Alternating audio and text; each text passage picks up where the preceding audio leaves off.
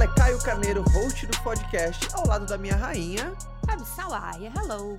Também host desse podcast. E a gente tá aqui fazendo uma abertura diferente porque a gente tem um episódio muito especial, onde o podcast fez uma collab com uma empresa que a gente gosta muito, tem muito carinho, de grandes amigos, da Copenhague, já para entrar no clima de Páscoa com um tema muito legal sobre transformação. Então você vai ver que esse papo foi muito gostoso, literalmente. Sim. Foi muito divertido. Foi no flag, na flagship, na loja Conceito da Copenhague em São Paulo. Foi um evento muito gostoso, com convidados especiais. Então esse podcast vai ser dividido em dois momentos, dentro do mesmo episódio. Primeiro a gente vai conversar com quem tá tocando e vocês vão conhecer o- como é que é o bastidor de uma empresa, sabe, que tem chocolate na veia na época de Páscoa, vai conhecer como funciona a dinâmica de vendas, toda a estruturação, preparação para um momento muito importante e também transformações que esses últimos anos trouxeram para todo o setor. Com a minha queridíssima, com a Renata, que é CEO do grupo, e a Mari também, que é diretora executiva. E no segundo momento, também duas queridas convidadas que representam todo o tema do podcast eh, especial em colaboração com a Copenhague, que é a Fernanda Gentil e a Laís Souza. Então, você vai ver essa dobradinha. Então, para começar o podcast, curte um pouco o episódio, curte um pouco o papo, né, rainha? Sim. Primeiro com a Renata e com a Mari, para você entender mais sobre transformação. Vai lá. Bora. Fala galera, sejam todos muito bem-vindos a mais um podcast, mas não é um podcast comum. Eu tô aqui no flagship da Copenhague, por sinal tá maravilhoso, tá incrível. Pra quem tá assistindo o podcast, tá vendo que a gente tá num lugar diferente e a gente preparou um episódio muito especial, já preparando pra esse clima de Páscoa. Então, antes de tudo, né, minha rainha, a Eu, gente eu já tô comendo, né? você, você Eu já começo de desse jeito, gente. vergonha, Desculpa, eu venho pra comer, vergonha. entendeu? Mas eu quero primeiro apresentar nossas convidadas. Primeiro, queridíssima amiga Renata, CEO da Copenhague, do Grupo CRM, que tem todas as marcas Copenhague. E a Mari, que está fazendo um trabalho excepcional, diretora executiva. Então, primeiro eu gostaria que todo mundo aqui que está aqui na nossa flagship recebesse com uma salva de palmas as nossas convidadas maravilhosas, poderosas! O jeito Copenhague de receber as pessoas no, no podcast. Também. Chocolate, chocolate da energia, né? Chocolate Nossa. nas veias, né, Caio? Bom, Você né? sabe que aqui é chocolate nas veias, muita energia. Vamos começar. Primeiro, Vamos bri- começar obrigado já. pelo convite da gente fazer um podcast num lugar tão gostoso, sabe? A gente ter preparado a Quatro Mãos um, um tema tão legal. A gente vai falar de é tempo de transformar. Como, enfim, tudo que a gente passou, transformação, a gente tá entrando num, num momento de Páscoa. E eu acho que a primeira pergunta para vocês duas é. Sabe, a gente vem de duas Páscoas duras emocionalmente, porque a gente tava conversando até antes de ligar aqui no podcast, né? Porque o primeiro, ah, enfim, o início da pandemia foi em março de 2020. E aí depois foi aquele ano duro. Aí quando parece que ia clarear, e aí mesmo período do ano seguinte, antecedendo a Páscoa, e também teve aquele momento desafiador. E, e vai ser uma Páscoa diferente. E principalmente pra vocês Graças que a Deus, né, gente? que a Páscoa é um momento, assim, para todo mundo é um momento muito importante, né? É um, é, é um momento ah, muito reflexivo, mas vocês que vivem intensamente esse momento, vocês estavam com saudade da Páscoa? Muita. Renata, tava com saudade da Páscoa, Renata? Muita saudade, Caio, da Páscoa. No meu caso, já são 25 anos e cada Páscoa é uma Páscoa diferente, né? Essa é, no- essa é a minha 25ª Páscoa no mundo dos chocolates. Aham. E realmente foi muito difícil esses dois anos onde a gente teve que se transformar e encontrar uma maneira de nos mantermos conectados. né? Uhum. O, o mais bonito da história da Copenhague é que, como uma, uma marca centenária, né, quase centenária, são 93 anos de história. É, nossa, no- é muito, muito tempo, né? A gente se conecta com a emoção da família Uhum, brasileira. uhum. É uma responsabilidade muito grande, né? Levar os nossos produtos e saber que os nossos produtos são quase que um passaporte que conecta as pessoas às suas emoções, né? São poucas marcas que conseguem realmente estabelecer esse elo emocional tão forte com o nosso consumidor. Então foi um momento importante para a nossa companhia, é, onde a gente conseguiu acelerar frentes importantes, como por exemplo toda a nossa agenda digital. E eu estava conversando justamente com o Caio, com a Fabi, com a Mari aqui, é, o quanto esse ano a gente vai estar, na verdade, fazendo a nossa primeira Páscoa, é, aonde a gente vai trabalhar o físico, que é aquilo que a gente sabe fazer muito bem, né? São 93 anos fazendo Páscoa, é, recebendo os nossos clientes nas nossas mais de 500 lojas. Mas vamos também agora conseguir aliar a conveniência do digital, né? Então Inclusive, é eu amei o aplicativo. Vocês estão de Exato. parabéns. Não é Muito um bom. ou outro, né? A gente vai conseguir chegar nos nossos clientes da maneira que for mais conveniente é, e com isso assegurando muito mais presença da marca Copenhagen nos lares brasileiros. Então, seja na loja, nossa equipe aqui, nossas equipes aqui super preparadas, com muita saudade, com muita vontade de voltar a receber os nossos clientes, ou pela conveniência né, de todos os aplicativos de delivery que nós estamos presentes e o nosso app que está incrível. Dá Né? A ver- Fabi já, já, Já, usou o Dá app. pra ver o brilho no olho de vocês. Dá pra ver o brilho. Isso é tão legal, cara. É tão legal. E principalmente, você, Renato, já teve na nossa casa, lá no podcast. E principalmente gravando aqui numa, na flagship, que por sinal tá maravilhosa, tá? Não é Sim, puxando teu eu saco porque eu sou seu amigo, mas realmente tá maravilhoso aqui. O clima é muito gostoso, A né? primeira coisa que eu entrei aqui, eu falei, nossa, quero trazer as crianças. Tá. Que lugar gostoso pra conviver. E eu tava pensando exatamente nisso que, quando a gente- vocês estavam comentando sobre como vai ser especial a oportunidade do presencial, né? Então, quando a toda vez que eu vou tomar um cafezinho, não é só uma questão de estou ali numa prateleira comprando alguma coisa, mas é um momento de sentar, de relaxar, de sair da loucura do mundo e de poder, sabe assim? Gostoso, né, Gostoso. Fabi? É um passaporte, É, e, né? essa- e aqui, Convite. né, quando a gente, a gente inaugurou ela faz pouco tempo, né? Uhum. Foi em setembro com, com essa ideia de conectar mais as pessoas, né? Uhum. Porque dois anos na pandemia a gente ficou realmente num momento difícil. E as pessoas vieram aqui para relaxar um pouco do que você falou. Uhum. No final de semana tem crianças aqui brincando, Sim. né, no deck, ali Aham. fora. Mas a gente sentiu muita falta disso, né? E acho que a Páscoa Copenhagen vai poder conectar de novo todo mundo. Com toda né? certeza. Qual foram os grandes aprendizados, assim? Porque, assim, é tempo de transformar. Quais foram as grandes transformações? Porque eu acredito, eu acredito, tem uma frase de Napoleão Hill que é incrível, né? Todo desafio carrega dentro de si a semente de uma bênção equivalente ao maior. Uhum. Então, todo desafio no final, quando você aprende, cara, se, se- cara, você extrai tanta coisa boa. Tem coisas que, se não fosse um desafio, você nem faria. Sem dúvida, cara. E às vezes, você, assim, você carrega uma herança depois, aquilo. Quantas pessoas, por exemplo, enfim, se transformaram porque era necessidade. Ou você se transforma ou você se transforma. Quais foram as grandes lições? Vocês chegam aqui de novo numa Páscoa, mas você olha pra trás e fala, time, fortalecidos, sabe, mais foi desafiador, mas o que que vocês carregam de herança das últimas Páscoas que foram bem desafiadoras Olha, assim? Vamos, Pode vamos exportar pra vamos galera. duplar aqui um pouquinho eu e a Mari. Ah. Primeiro, agradecer, né? A Mari foi uma grande parceira minha nesses dois anos. É, nós realmente conseguimos avançar muito na nossa agenda. É, de crescimento da companhia, né? A companhia está no melhor momento, é, tanto de marca como, é, enfim, quando a gente olha para o composto do negócio. E pode parecer um pouco até incoerente, mas eu agradeço todos os dias da gente ter tido que driblar esse pivô rígido que foi o Covid-19. Uhum. Né? E você abriu aqui o nosso bate-papo hoje falando, puxa, duas Páscoas em lockdown. Né? Parece que o raio não cai duas vezes no mesmo lugar, mas no nosso caso aqui, Uhum. acho que a gente até brinca aqui que nós já estamos PHD em fazer é, a Páscoa a portas fechadas, então agora vai ser realmente uma grande oportunidade de, com todos os aprendizados, né, com esse legado de aprendizados que tivemos, é, voltar a receber os nossos clientes com um portfólio lindo, né, com uma campanha incrível, falando desse tema tão importante que é a transformação. Se eu pudesse pincelar um Ah, dos maiores aprendizados que eu tive, é, eu diria para você, sem medo de titubear, que quando uma companhia tem uma cultura muito enraizada no valor que se dá às pessoas que fazem essa companhia acontecer, você está preparado para passar por qualquer momento de transformação é, e adversidade, que foi o caso desses dois últimos anos. Então, me orgulho muito, como CEO desse grande grupo, de ter visto pulsar tão forte é, os valores e a cultura desse time, que realmente tem chocolate nas veias, a gente fala com brilho no olhar, porque de fato tem, é, e que soube né, se mobilizar em prol do nosso consumidor. É, eu nunca vi, de verdade, há 25 anos aqui atuando na, na companhia, um momento onde a gente trabalhou de forma tão unida, de forma tão integrada, é, cuidando realmente daquilo que é o nosso maior ativo, que são as pessoas que fazem essa companhia acontecer todos os dias. tem aquela Olha. expressão, né? Quem tem time tem tudo. É isso. Mas é muito lindo, meio que uma palavra, essa é uma frase que motiva a turma, mas você vê mesmo que quem tem time tem tudo na hora do vamos ver, né? Mas Na eu vou falar uma coisa. Eu contei pra vocês no, no podcast, quando a Rê foi lá com a gente, que quando a gente entrou em lockdown, eu comecei a perceber a galera no nosso escritório mais murchinha, mais Você caída. me contou essa história. E aí fui lá, na rua, no final da rua de casa tem uma loja que eu peguei, mandei mensagem, falei, ai, preciso de ajuda pra mandar pra todo mundo lá.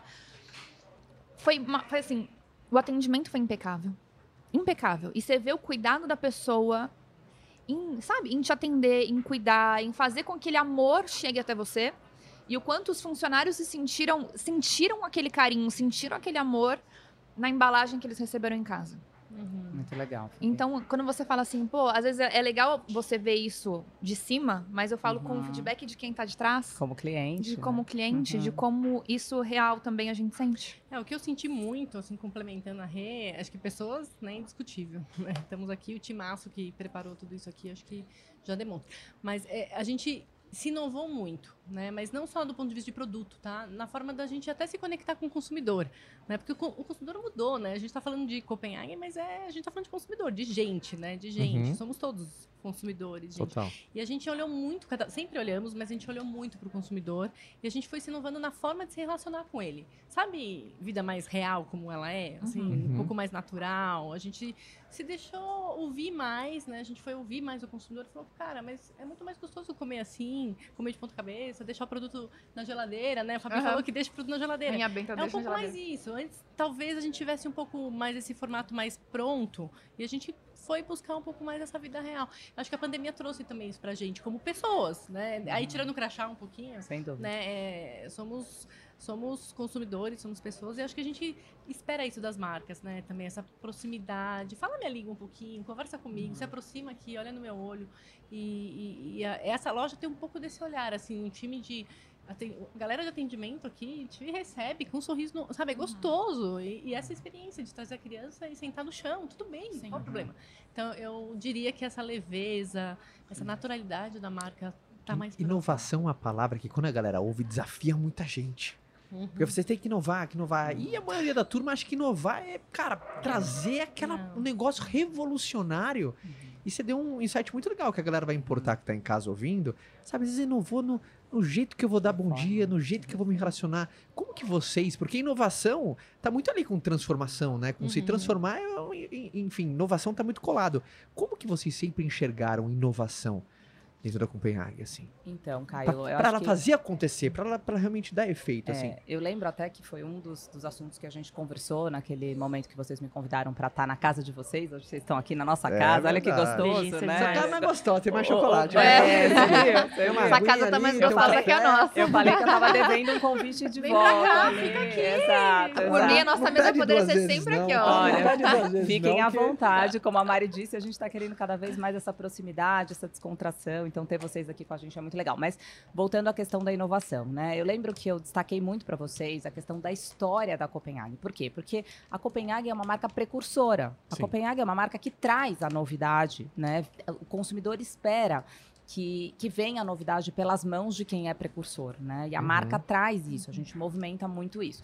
Então, é, esse ano, como a Mari falou, a gente olhou o 360.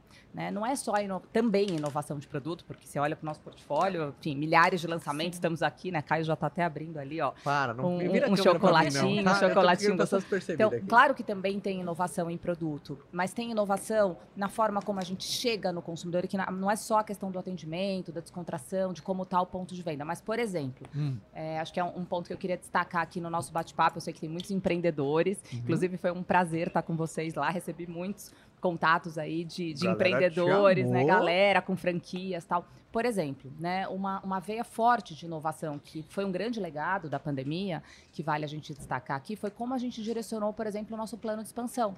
Né? Então, o ano de 2021, que foi um ano super, né, é, vamos dizer, desafiador para nós, foi o melhor ano da expansão da Copenhague. Nós abrimos 100 lojas o ano passado. É, e aí você me pergunta, né, Renata, puxa, mas por que esse direcionamento, né, de acelerar a expansão no momento ainda de tantas incertezas? Como se abre sem loja Como com todo mundo gente, fechando como loja, que né? foi esse olhar, né, mais, mais, mais, mais aguçado em relação à sua visão de futuro, né? Por que continuar investindo na expansão física?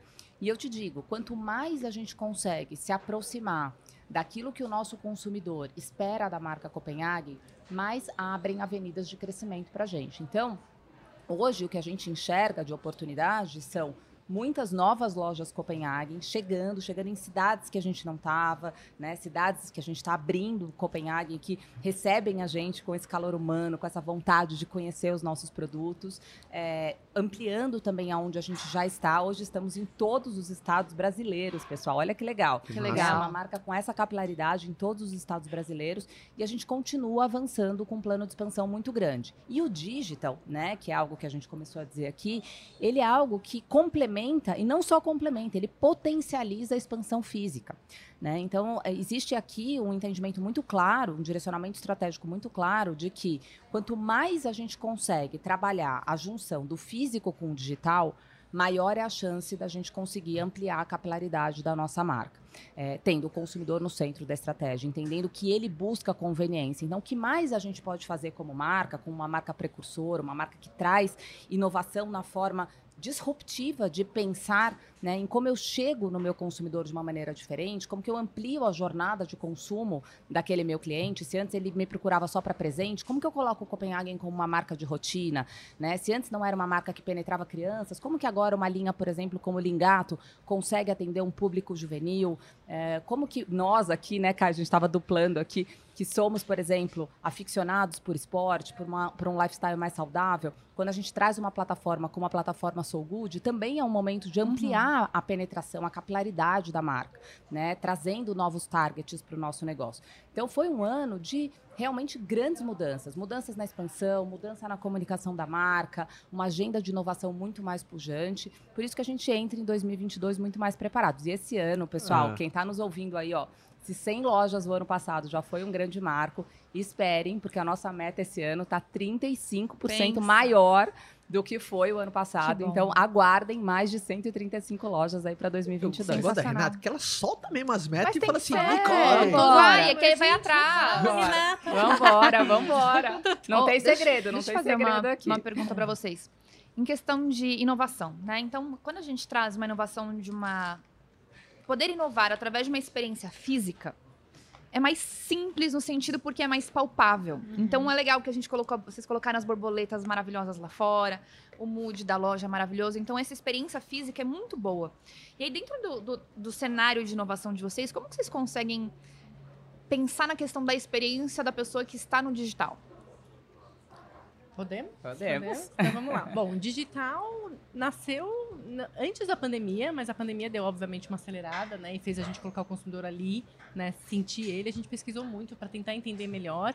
E a experiência no digital tem um desafio, né? Sim. Vamos ser realistas É, de novo. Vida super. real como ela é, né? Porque Uhum. conceitual é incrível, mas a vida real como ela é, é puxar realmente essa experiência para o digital de uma forma mais simples até, né? Pode ser até uma sacola com um lacinho, ops, e o depara ali um, um cartão de um cartão de Uhum. presente, mas escrito à mão, com essa delicadeza, com o nosso atendimento fazendo essa entrega para nosso para nossa logística de delivery. A gente tem várias transportadoras no Brasil cuidando, são homologados pela né, pela Copenhagen com máxima de atenção para cuidar realmente desse consumidor. E na loja a gente faz realmente uma separação, né, um cuidado desse Sim. presente. Então acho que vai desde a hora do pedido, né, Fabi, assim, desde a hora que você está no app da Copenhagen, será que está funcionando? Será que tem um mix completo? Será que é simples, né, a navegação? Porque de novo, a gente consumindo em vários outros aplicativos e e-commerces, a gente sabe como é difícil às vezes, Sim, você concluir uma compra. sim. E a gente, no último ano, trabalhou muito forte em tecnologia e no digital para tentar deixar cada vez mais sem ruídos, sem atritos, né? Uma coisa mais. Eu achei bem simples de Sim, E o manusear. nosso, nosso app tá super bem Sim. ranqueado, Cem- né? mais de 100 mil Mais downloads. de em 100 três mil meses. downloads em três meses. Top Galera 10 gosta. aqui. Top 10 da top categoria, 10 da né? categoria. Uma das Muito coisas bom. que eu acho muito interessante, hoje pensando como quem vive em São Paulo, que, né, a agilidade das coisas. Então, a primeira coisa que eu olhei lá como experiência, eu quero ver o tempo de entrega. Três Em horinhas horas. chega pertinho. Em horas chega em você. casa. As principais capitais. Mas isso, Fabi, olha que legal, né? Eu acho que, puxa, esse papo vai puxando aqui uma agenda legal Orgulho de... da mãe, orgulho da Orgulho mãe, da né? Orgulho, mãe orgulho da mãe, orgulho. Mas vocês pensam nisso aqui, antes as pessoas, quando elas queriam agilidade, elas iam na loja. Sem Hoje não, ela quer agilidade, É ela não quer ir na loja. é Ela quer o rápido. E a gente tá trabalhando, o Caio fala que eu gosto de lançar meta, mas tá aqui, ó, meu time digital tá aqui, todo mundo, Fernando, todo o time aqui, estamos trabalhando para entregar em 40 minutos. Três horas já é bom, mas estamos perseguindo. Ó a promessa de novo. Estamos perseguindo 40 minutos, né? A gente quer estar é, realmente cada vez mais rápido, porque quem quer um chocolate quer na hora, Quer né, na hora. gente? Aquela vontade de comer a sua unha benta, de comer o seu bombom Soul Good, eu não quero esperar até o dia seguinte, eu quero receber em 40 minutos. Mas o mais legal, acho que esse ponto é super legal para quem está nos, nos ouvindo aqui, eu sei que tem muitos pequenos empresários aqui que nos ouvem, que é o seguinte, como tudo isso foi possível? Legal a gente falar, né? Sim. Como tudo isso foi possível? Sim. Tudo isso Cara, só como que foi essa mulher, como que o possível- time dela faz acontecer isso? Qual que é a estratégia? Eles só em Exato. reunião todo dia? né?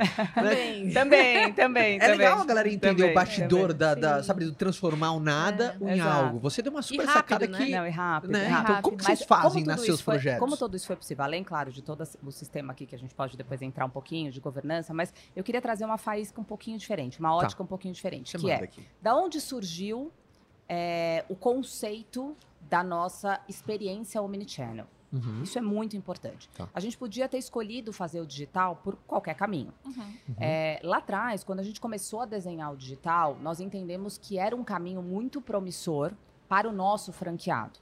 E que pensando no nosso cliente final, né, se a gente usasse o maior ativo que a Copenhagen tem, que são as suas 500 lojas, a gente conseguiria chegar de forma mais eficiente, mais rápido e favorecendo a nossa cadeia de empreendedores, que Uhum. são os nossos franqueados. Tá. Então, diferente até de- do que outras franqueadoras, né, caminhos que, que são escolhidos, é, eu levantei esse ponto e disse, pessoal, eu quero que a gente tenha um, um e-commerce omnichannel com uma experiência realmente completa que favoreça o que a gente tem hoje de distribuição.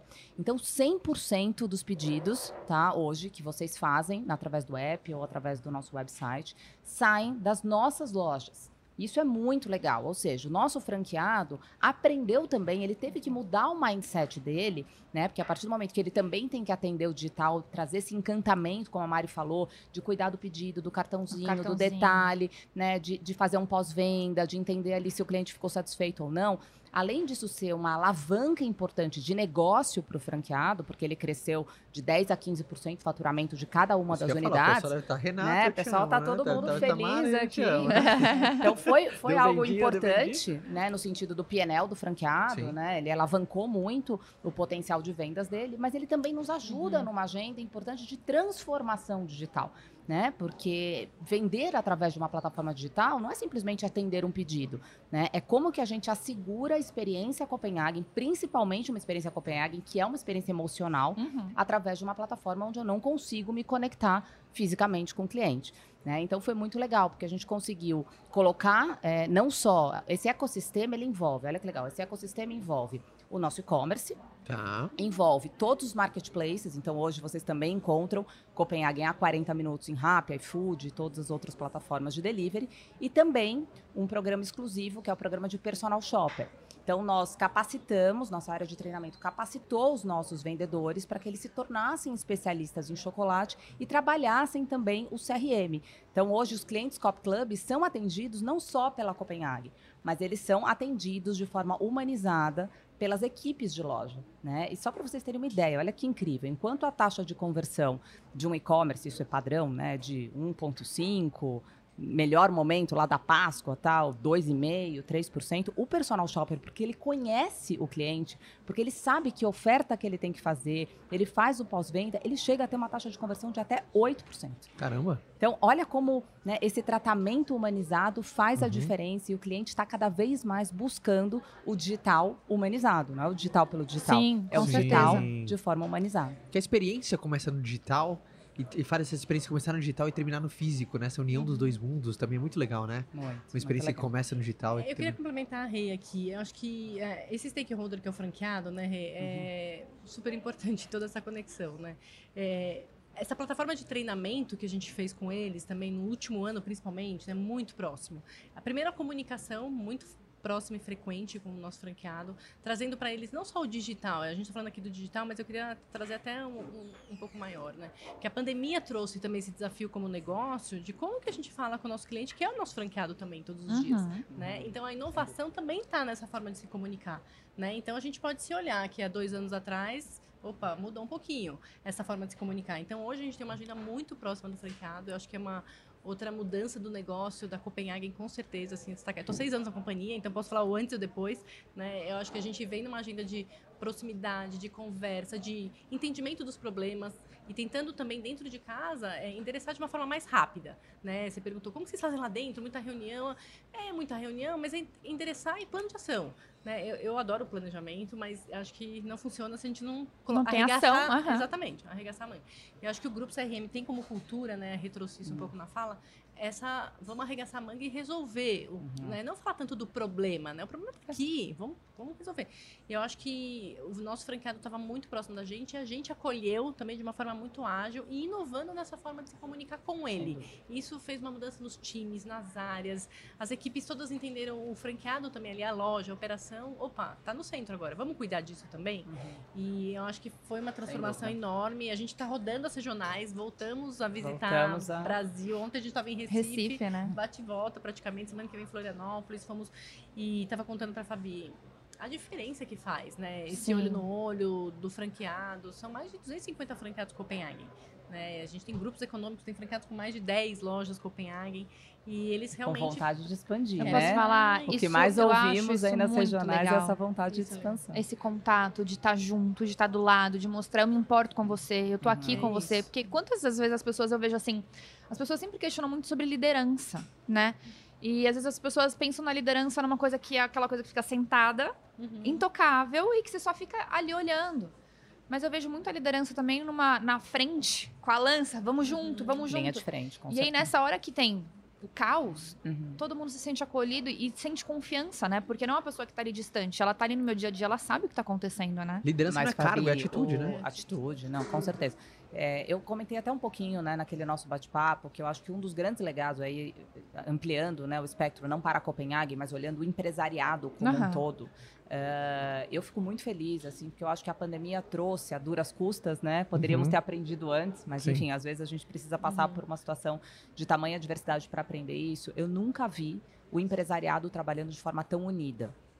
E isso Sim. tem uma força e tem um poder. E, e, e, e se aplica, né, o que a Mari está falando, também na relação é, do empresário franqueado. Né? Nós é, sempre tivemos como cultura, né, no Grupo CRM, a força da presença, da proximidade, da escutativa, de realmente realizar junto. Inclusive, faz parte dos nossos valores sermos um time mão na massa, né? Um time que tem uma veia executora, acho que é isso que a Mari tentou trazer, né? A capacidade do grupo CRM em atuar como um grupo que tem uma veia executora muito forte. Planeja e faz, né? Eu brinco que existe estratégia boa, é aquela que você tem o Boeing e tem a pista, né? Porque às vezes você tem o Boeing e não tem a pista. Então, o meu papel Ela é muito como, boa com essas sacadas dela, né? Eu, Ela é muito eu, maravilhosa eu falo, gente, dela. Deixa eu só entender o que vocês estão me trazendo aqui. Vocês estão me trazendo o Boeing com a pista ou vocês estão me trazendo só, só o Boeing, Boeing ou só a pista, é. né? Então, eu acho que é, ter esse cuidado, essa atenção, esse olhar né, estratégico de entender se a, se a companhia tem capacidade de execução daquilo, uhum é, driva você para suas escolhas estratégicas, né? Porque pode ser algo extremamente importante que vai de fato girar o ponteiro, mas se não se adequa à sua companhia, se você não consegue executar, e na pandemia isso era ainda mais importante porque a gente planejava por hora, né, pessoal? Sim. Não tinha Sim. mais planejamento do mês, do ano, uhum. né? A gente planejava que as lojas iam reabrir amanhã e não reabriam, e aí fechava né? outra praça. Então, é, poder, né, estabelecer um canal de comunicação de forma transparente com todos os stakeholders, colaboradores, franqueados, uhum. né, clientes, foi realmente a grande virada da Copenhagen foi a grande sentido. Transformação. Foi a grande é, transformação, é, com de certeza. uma forma mais real, né? Assim. Uhum. E a gente está falando de Páscoa. Eu tenho muita curiosidade de entender, de saber o que vocês puderem compartilhar do que, que é a loucura de uma Páscoa. Ai, que delícia. Porque às vezes a gente conversa com algumas pessoas, a loucura do. É que, tipo, a da Black tem... Friday, não, por é exemplo. você colocou uma, uma, Tipo, a galera não tem noção. Uhum. Uhum. Quando começa, né? né começa o que, que a Páscoa significa esse momento significa assim, o trabalho que é a preparação. Vocês começam a se preparar para a Páscoa quando? E, e o 30% do faturamento de vocês conta, vem contar, da Páscoa, né? Contar. 14 meses antes. Então, assim, um, antes da Páscoa acontecer. Então, tipo, fevereiro do ano passado, vocês estavam fazendo essa Páscoa. Meses, a gente já ano? começou mais a Páscoa um 23. Aliás, já tá, tá quase, já tá pronta já. e o que, que é esse começar? Come, eu faço o quê? O que, que vocês fazem? Começa assim. Come, primeiro estuda o mercado, estuda o consumidor. A gente não é várias pesquisas, não. A gente só senta ali, faz um desk research rápido, né? O time de marketing começa na área de marketing, né? Estudando o contexto, o mercado, o consumidor. Dentro de casa, o que, que vem performando bem, o que, que a marca tem de história para contar. Né? Então, o tempo de transformar, a gente veio falando no passado inteiro, junto com os times. Então, visto isso, a gente desenha um pouco desse briefing junto com a área de P&D, né? Tá. Com um Aham. ano antes da Páscoa. E eles nos ajudam nessas, nesse processo criativo, Uhum. né? Eu até brinco que é. que é- que a gente vai criando brincando, né? Porque não dá para descobrir exatamente o que vai funcionar. Né? Então, por exemplo, a linha repleto aqui, né, que tá aqui na nossa frente. Dragê, né? É aquela brincadeira gostosa de compartilhar, de comer junto com dragê colorido. É para se sujar. Sim. Então começou lá atrás essa, essa inovação, né? Essa ideia da inovação junto com a área de P&D. E, Nossa. é, Eu vai, acho. Fabi, vai, Olha só, olha só, Ai, olha só. meu Deus do céu. Queridinho, queridinho dessa pasta. Eu acho que a gente tinha que Tipo, depois credo, que delícia, terminar né? o nosso Credo, podcast que com coisa várias legal. mulheres aqui se lambuzando nesse ovo Isso dragê é muito legal, porque foi uma tendência que começaram a fazer isso com a colher. É, e fomos Exato. nós, viu? Gente, fomos nós que Isso é muito trouxemos maravilhoso. Isso é muito maravilhoso. essa tendência E lá atrás, né? E tudo bem a gente voltar, só que de uma forma mais leve, mais Uhum. divertida. Sim. Então começa 14 meses antes, envolve todas as áreas da companhia, não dá pra falar que não, acho que não passa nenhuma, né? Acho que Todas. é área de compras, logística. Custos, Custos. fábrica, indústria, enfim. E, e a Páscoa em vendas, qual que é a janela que a- a porrada acontece, assim, Olha, de cara, vendas, a assim? Páscoa representa 30% do faturamento anual da nossa É companhia. Então, forte. olha a nossa responsabilidade de 30, fazer tipo uma uma Páscoa né, de sucesso, 30%. Aí você me pergunta, puxa, Renata, 30%? Pô, ah, então tá bom, né? Mas você tem dois meses para conseguir fazer esse faturamento expressivo? Nananina, não, não. A Páscoa acontece, brasileiro deixa tudo para a última hora. Eu- 70% da venda de Páscoa acontece nos últimos 10 dias. Então é uma correria, a gente tem que realmente estar muito bem estruturado operacionalmente, nosso time eh, treinando, capacitando, deixando as lojas realmente muito preparadas. E esse ano, com o desafio da gente atender no físico e no digital, né, vai ser a nossa primeira Páscoa, porque realmente o cliente busca eh, os seus ovos sempre nos últimos 10 dias. Então E é uma desafio- correria. Não, eu te tenho uma dúvida. Não, eu tenho uma dúvida Então aqui. fala. Não, pode falar, mas eu tenho Não, uma. por causa do. Eu tava pensando aqui, né? O abastecimento, na verdade, o pedido aconteceu dessa Páscoa Em em agosto. agosto do ano passado. Né? Então a gente já se preparou com todo esse volume em todas as nossas mais de 450 lojas já em agosto do ano passado. Então já esperando realmente que o volume fosse muito maior. E a gente se abasteceu, se preparou, pensando no digital já como uma camada mais né, de penetração de consumidor. Então, com certeza, em agosto, além da, dos 14 meses, todos esses oito meses antes de abastecimento de loja também é uma loucura, né? Porque geralmente você tá ali um mês antes se abastecendo para o próximo mês. Sim. A gente já tá. Sem visibilidade, né? Eu é. acho que é legal a gente também reconhecer aqui é, a dose de ousadia né, dos nossos Sim. franqueados que fazem esses pedidos com muita antecedência, porque tem, como a Mari explicou, né? De 14 meses antes a gente começa o desenvolvimento, faz todo o desenho da campanha, entende quais são os produtos que a gente vai positivar, como que a gente vai, qual o tema central da campanha, como que a gente desdobra isso em embalagens, em conceito de campanha. Depois, a gente tem toda uma janela comercial, né? Que é o momento que a gente vai para os showrooms, a gente faz a apresentação do portfólio escolhido para os nossos franqueados, eles fazem o pedido e a gente precisa dessa antecedência para programar compras, produção, enfim, toda a cadeia eh, industrial e logística da nossa, da nossa empresa. Então, o franqueado, ele faz o pedido com muita antecedência, oito meses, às vezes até dez meses de antecedência,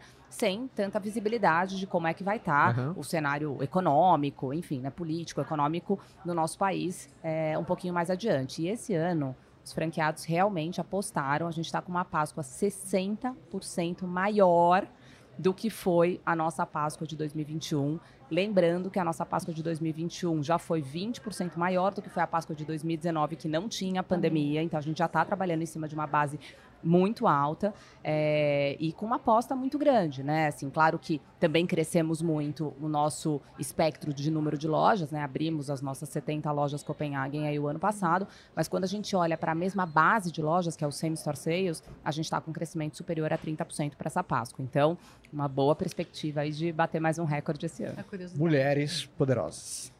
Me perguntei o seguinte: olha que, olha, olha que incrível esse dado, né? 30% das vendas vem na Páscoa.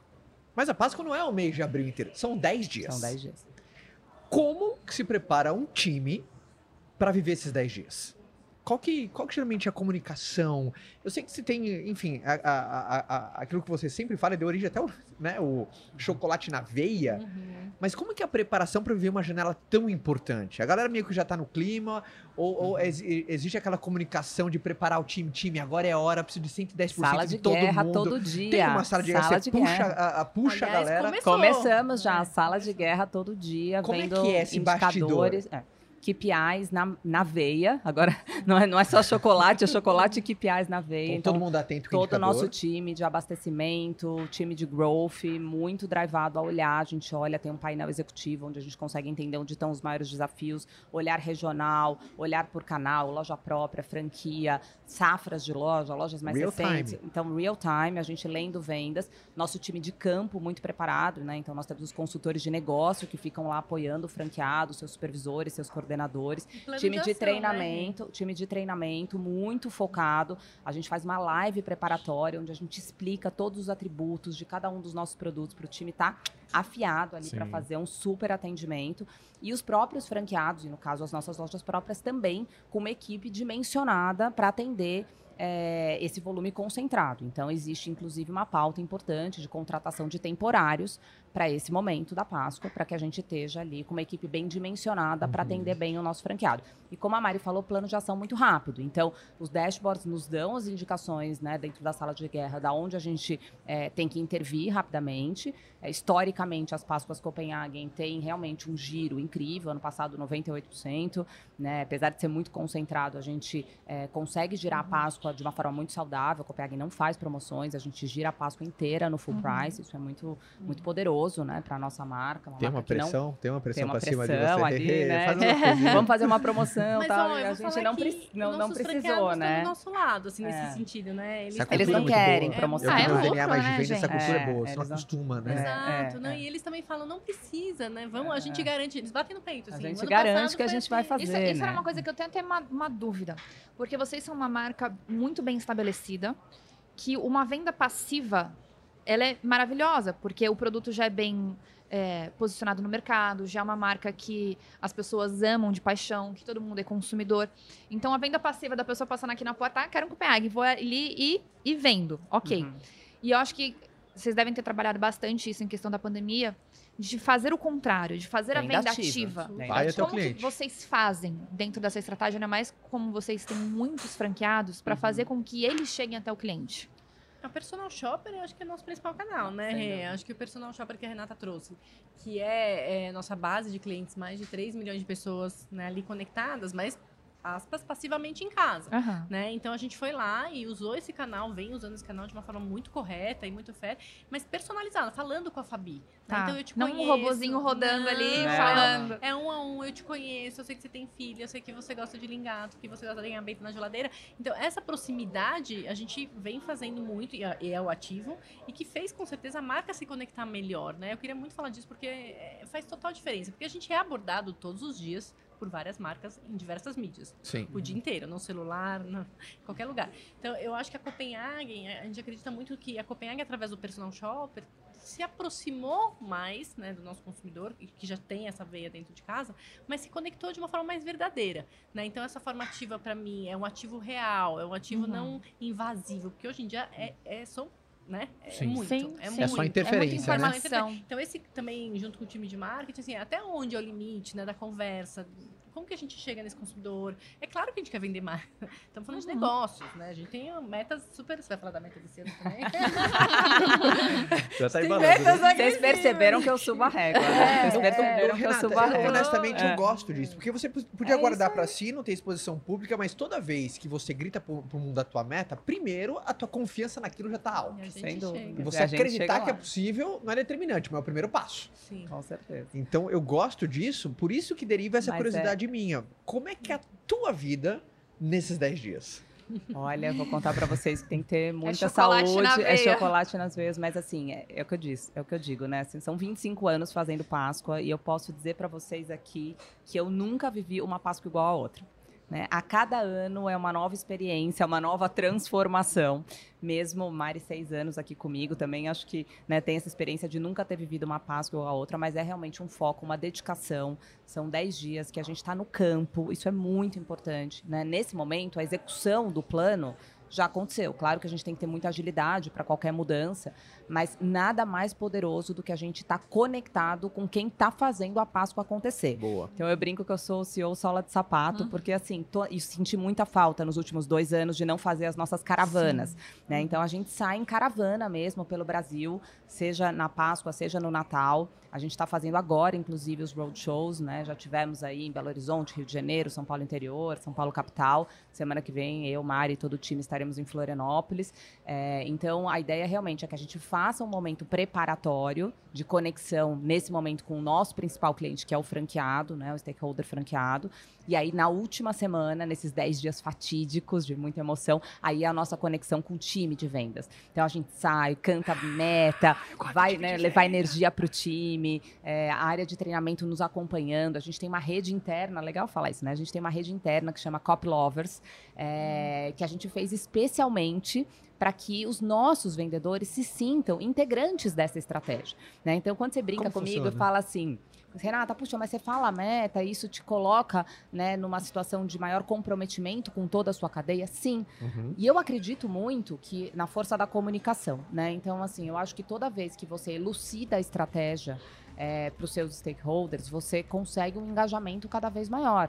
Né? O nosso papel como líder, o que, que é o papel da- do líder? É cada vez mais se comunicar, Uhum, falar, engajar, dar a visão, explicar o plano. Então a gente criou uma rede que chama Cop Lovers, que é exclusiva, não é todo mundo, não adianta pedir lá para seguir, viu, Caio? Vocês já estão curiosos aí para fazer parte. Não sei, vou ver com o Léo aqui se ele deixa você dar uma Tá. canja aqui, se vocês podem seguir. Eu adoro estar com o time de o Cop é meu Lovers, DNA. Eu tenho cheiro de rua. Cop Pede Lovers, duas vezes. É Se você, se você deixar um recadinho lá do Seja Foda pro nosso Pode. time, pode ser que a gente deixe aí, hein? Vai Vamos lá, mais, Léo. Vamos lá. mais. Boa! Vamos lá, mas a ideia é essa, ou seja, é uma rede já dentro de uma comunicação que é o que eles gostam de consumir, que tipo de conteúdo, né? Antes de mais nada, os nossos vendedores são consumidores como nós, né? São Uhum. pessoas como nós. Então, eles estão no Instagram.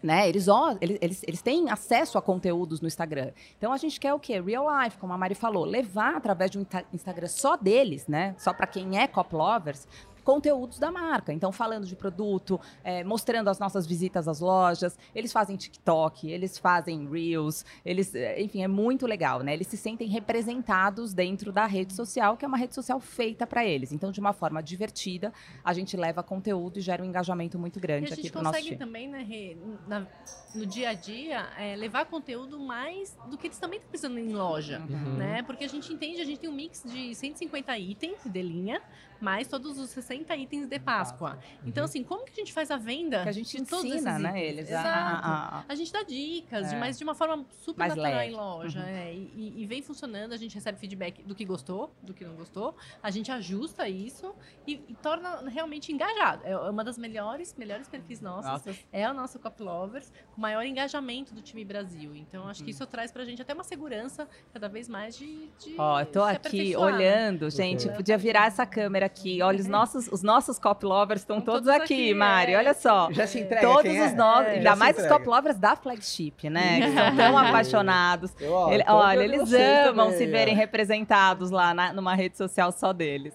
Massa. Muito legal. Ah, a gente vai receber duas, duas grandes convidadas aqui que representam esse tema de transformação, tanto a Fernanda Gentil como a Laís Souza.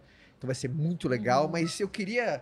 Temos muito a vender, tem muita venda para acontecer, vai ser um dia bem intenso, vai ser dias para vocês muito intensos, então desde já tô desejando todo o sucesso do mundo, que vocês arrebentem a boca do balão e faça realmente uma Páscoa muito histórica, de muita entrega. Geralmente tem um, o chocolate tem uma presença muito grande na Páscoa, né? Sim. A, a Páscoa, ela tem um significado muito importante, principalmente para todos os cristãos, eh, sabe, do, do renascimento de Cristo. Então tem esse lance, é um momento muito. Eu fico muito reflexivo, mas o chocolate ele tem esse lance porque, Chocolate é pra alma. cara, é aquele presente É, assim. Aquele é conforto. pra alma, é, Olha, acolhe, não, né? fala Sabe o que eu falo importa. do chocolate? Sabe quando eu dou chocolate pra alguém, você importa É pra mim. isso. Sabe, É, sabe a sensação que eu tenho Né? do chocolate? Vê se vocês concordam. A sensação que eu tenho, ouvindo, né? Muitos anos trabalhando com chocolate, eu ouço depoimentos lindos, assim, de pessoas, não só com histórias da Copenhague, mas o que o próprio chocolate traz.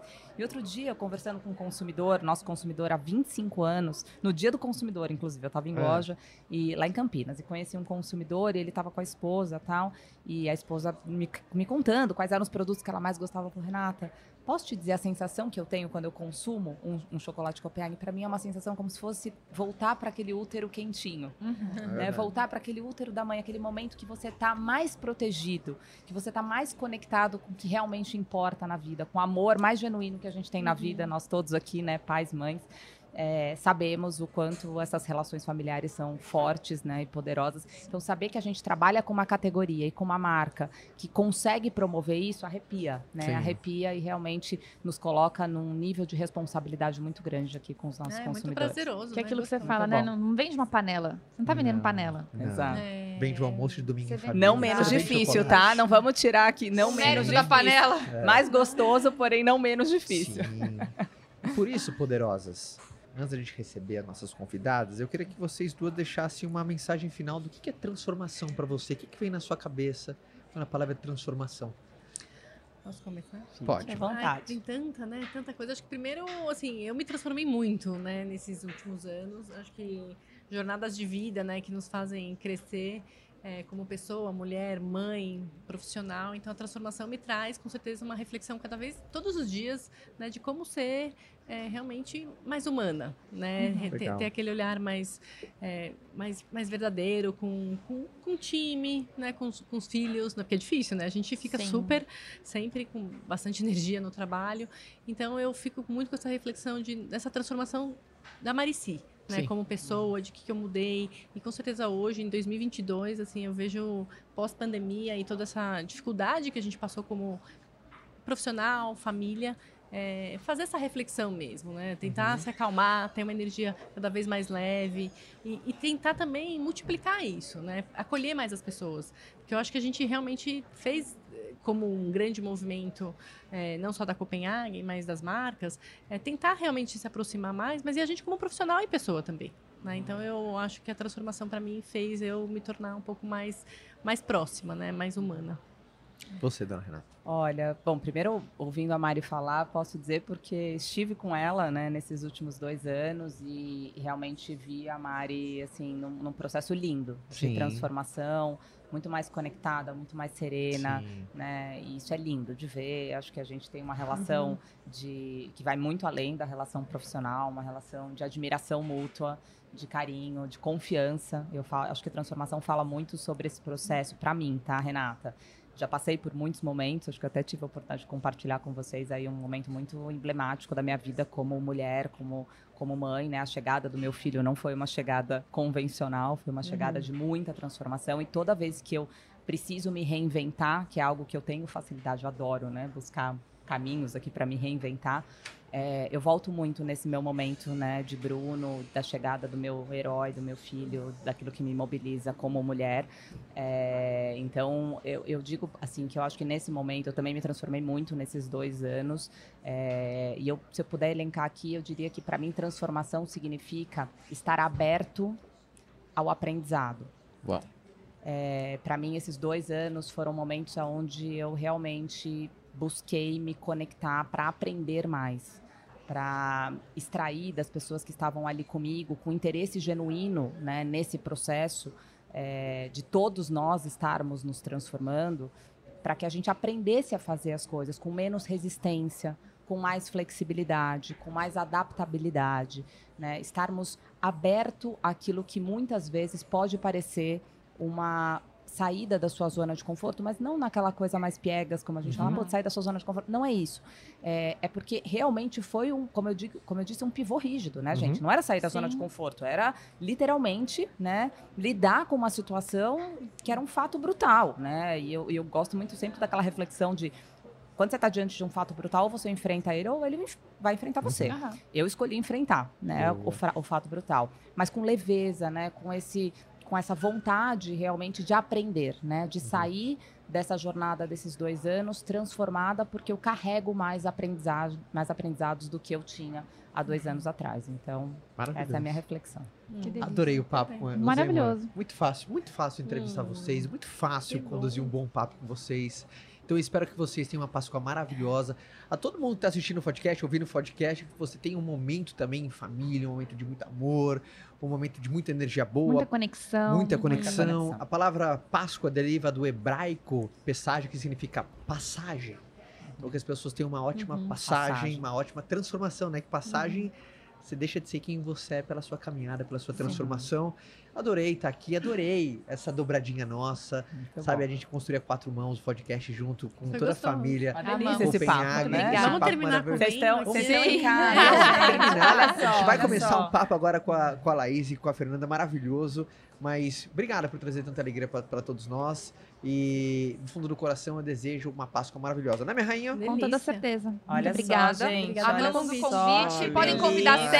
sempre. Delícia. Olha só que Ai, meu Deus, a bom. Renata se riu. Gente, olha só o nosso ovo reflete dragê, maravilhoso. Vamos acabar aqui experimentando essa delícia, né? Um pedacinho aqui. Vamos lá, vamos lá, vamos lá. Cada um com um Gente, pedacinho. o Caio é terrível. Gente, Ah, eu vou pegar a colher, então. Eu treino pra isso, tá? Eu treino pra isso, que todo mundo tenha uma Páscoa maravilhosa. Fica com Deus e daqui a pouco você vai curtir um papo muito gostoso com as nossas convidadas. Eu tô de boca cheia aqui, mas é por um bom motivo. Tá aprendendo tudo? E obviamente eu quero terminar Do jeito que começamos. do jeito que começamos. A todo mundo aqui, uma energia maravilhosa pra toda a nossa família Copenhague. Uma salva de palmas para E é isso aí, turma. Fica com Deus. Até um próximo podcast. Tchau. Obrigado. Valeu, valeu, valeu. Tchau. Galera, espero que vocês tenham amado esse episódio incrível com a Renata e com a Mari. Muito, muito, muito produtivo. E agora teremos a oportunidade de escutar, de ver esse podcast maravilhoso com as nossas duas convidadas, Fernanda e Laís, com muito, muito aprendizado. Eu tenho certeza que vai ser muito engrandecedor para todos nós. Bora lá. Fala galera, sejam todos bem- muito bem-vindos a mais um podcast. Eu quero começar do jeito que a Copenhague, o podcast, sabem receber as pessoas que geralmente vêm bater um papo comigo. A gente tá num episódio muito especial, estamos na fla- flagship da Copenhague em São Paulo. Então, senhoras e senhores, eu queria que vocês me ajudassem a receber com uma forte salva de palmas as nossas convidadas maravilhosas, a Fernanda e a Laís. Fernanda Gentil e Laís Souza, uma salva de palmas. elas! Um jeito Copenhague de receber as pessoas, Que cara. maravilha! Você viu obrigada. que. Você gostou, Laís? Você gostou Muito, dessa, dessa energia já pra começar com tudo? Adoro, pra quebrar um pouquinho o nervosismo. Você, você tá mais acostumado com essa energia assim, né? Sim, Não, adoro. imagina. Muito bom, muito bom. Mas é que faz toda a diferença isso. Quebra o gelo, vambora. Já começamos pé na porta, Laís, entendeu? Tô me achando, tô insuportável já. Primeiro, a gente gosta muito de sempre receber as pessoas que a gente vai bater um papo. Especialmente esse tá sendo muito bacana, né, amor? Sim. Tá sendo dentro da flagship da Copenhague, a gente já no clima de Páscoa, já no, no, no- num momento que é, sabe, tanta renovação, de tanta transformação. A gente tem um tema muito legal para falar aqui, que é tempo de transformar, como a gente transforma ah, ah, desafios em oportunidade. Então, tô bem animado. Você tá animado, amor? Não, demais. E eu fiquei muito feliz. O pessoal falou assim, ó, tudo que tiver aqui, ó, vocês podem abrir, pode comer. Então eu já tô ansiosa. Teve isso? Assim, que horas que a gente já pode começar os trabalhos, Ah, tem essa sabe? regra? Fernanda, olha que legal. É caixa cheia, não Eles é vão se arrepender, Não, gente. total. Olha que Vai legal. dar prejuízo. Total, eu primeiro, não vou pagar, entendeu? primeiro caso vou- na história do não prejuízo no evento. aham. Também não. Você gosta muito de chocolate? Eu gosto. Fala, fala a verdade. Muito, juro por Deus. Você Eu, tem fiz até- eu gosto pro tanto, chocolate? nenhuma maturidade. Eu gosto tanto que eu fiz já promessa com chocolate. Uma coisa que eu queria muito, eu fiquei sem comer chocolate por três anos. E falam que geralmente uma promessa pra ser boa, você tem que entregar algo que muito, vale tem um muito pra você. né? sacrifício. É a essência da palavra sacrifício. Você tem que sofrer, você tem que arder, você tem que passar por dificuldade pra conseguir. Foi o chocolate no meu caso. E você? Consegui? E a sua Consegui. maturidade com chocolate, dona Laís? Cara, eu gosto muito também e sou muito fraca quando eu tô na TPM. Ih, rapaz. Quando Eu tá nessa fase assim, aí, o negócio. Eu tenho que ter um chocolate, tem que ter um doce ali pra realmente fazer a, a vez. É o seu a válvula de escape. Um pouquinho. E, eh, senhoras e senhores, a gente aqui no primeiro batendo esse papo, e eu, eu gostei muito do tema que a gente preparou para esse, pra esse, ah, essa conversa, esse bate-bola. Acho tão gostoso, assim. Podcast ele tem essa peculiaridade, é como se a gente estivesse tomando um café junto, só que milhares de pessoas estão ouvindo esse papo. Então eu acho muito gostoso, acho muito intimista. E primeiro, quando a gente fala transformar, sabe, tempo de transformação, transformar desafios em oportunidades. Primeiro, a, a história de vocês relata isso, né? Primeiro, ah, você, ah, ah, você, né, Fernanda? Puta, você tem uma história que, sabe, jornalista de formação, dominou um segmento, e eu falo que dominou porque você chegou com assim, É boca do com o pé na balão, porta. com o pé na porta de um segmento que predominantemente era, cara, comandado pela rapaziada, que é o futebol. Como é que foi pra você, assim, porque as pessoas olham hoje, assim, ah, pra ela deve ser fácil, pô, poderosa, empoderada, mas como é que é no começo você seguir um caminho no qual você não tem meio que um fluxo natural, aquela aprovação natural, Uhum. como é que foi, sim, É, para você, cara? Esse, esse lugar, assim, se é que é de empoderada ou, poderosa, né? Isso eu fico feliz de ouvir, mas é, se é que é isso, é importante a gente dizer que a gente conquista esse lugar, né? Perfeito. Como você falou, o início é bem diferente para todo mundo, em todas as áreas, em qualquer ramo, né? E eu, particularmente, adoro que seja assim. Porque esse cara do céu a gente não dá valor, né? A gente não tem o gostinho de cada degrau, da conquista, das dificuldades. Então, eu acho que chegar lá fica mais saboroso quando é difícil chegar lá. No meu caso foi quase impossível. Então, eu saboreei esse gosto por muitos anos. Eu fiquei 11 anos só de Globo, né, no esporte, mas já trabalhava com isso antes, então tem 16 anos de esporte, digamos assim, de carreira nessa área. Então foi muito difícil e em alguns momentos eu achei que ia ser impossível. E aí eu lembrava que talvez eu pudesse chegar lá e isso foi me tornando é, é, mais forte nessa caminhada. Então eu entendo hoje, né, que eu tenha conquistado um lugar muito legal, que foi muito sofrido, com muito sacrifício, com muito suor mas e, entendo que olhando agora que deu tudo certo, nossa, que legal, né? Eu fiz uma historinha ali, eu abri muitas portas porque me abriram portas, eu não Sim. fui a primeira, Uhum. né? Então sou muito grata por quem veio antes e tudo que fizeram antes. Mas na hora mesmo, quando você tá no olho do furacão, você não tem essa grandeza e nem esse alcance, nem essa ambição.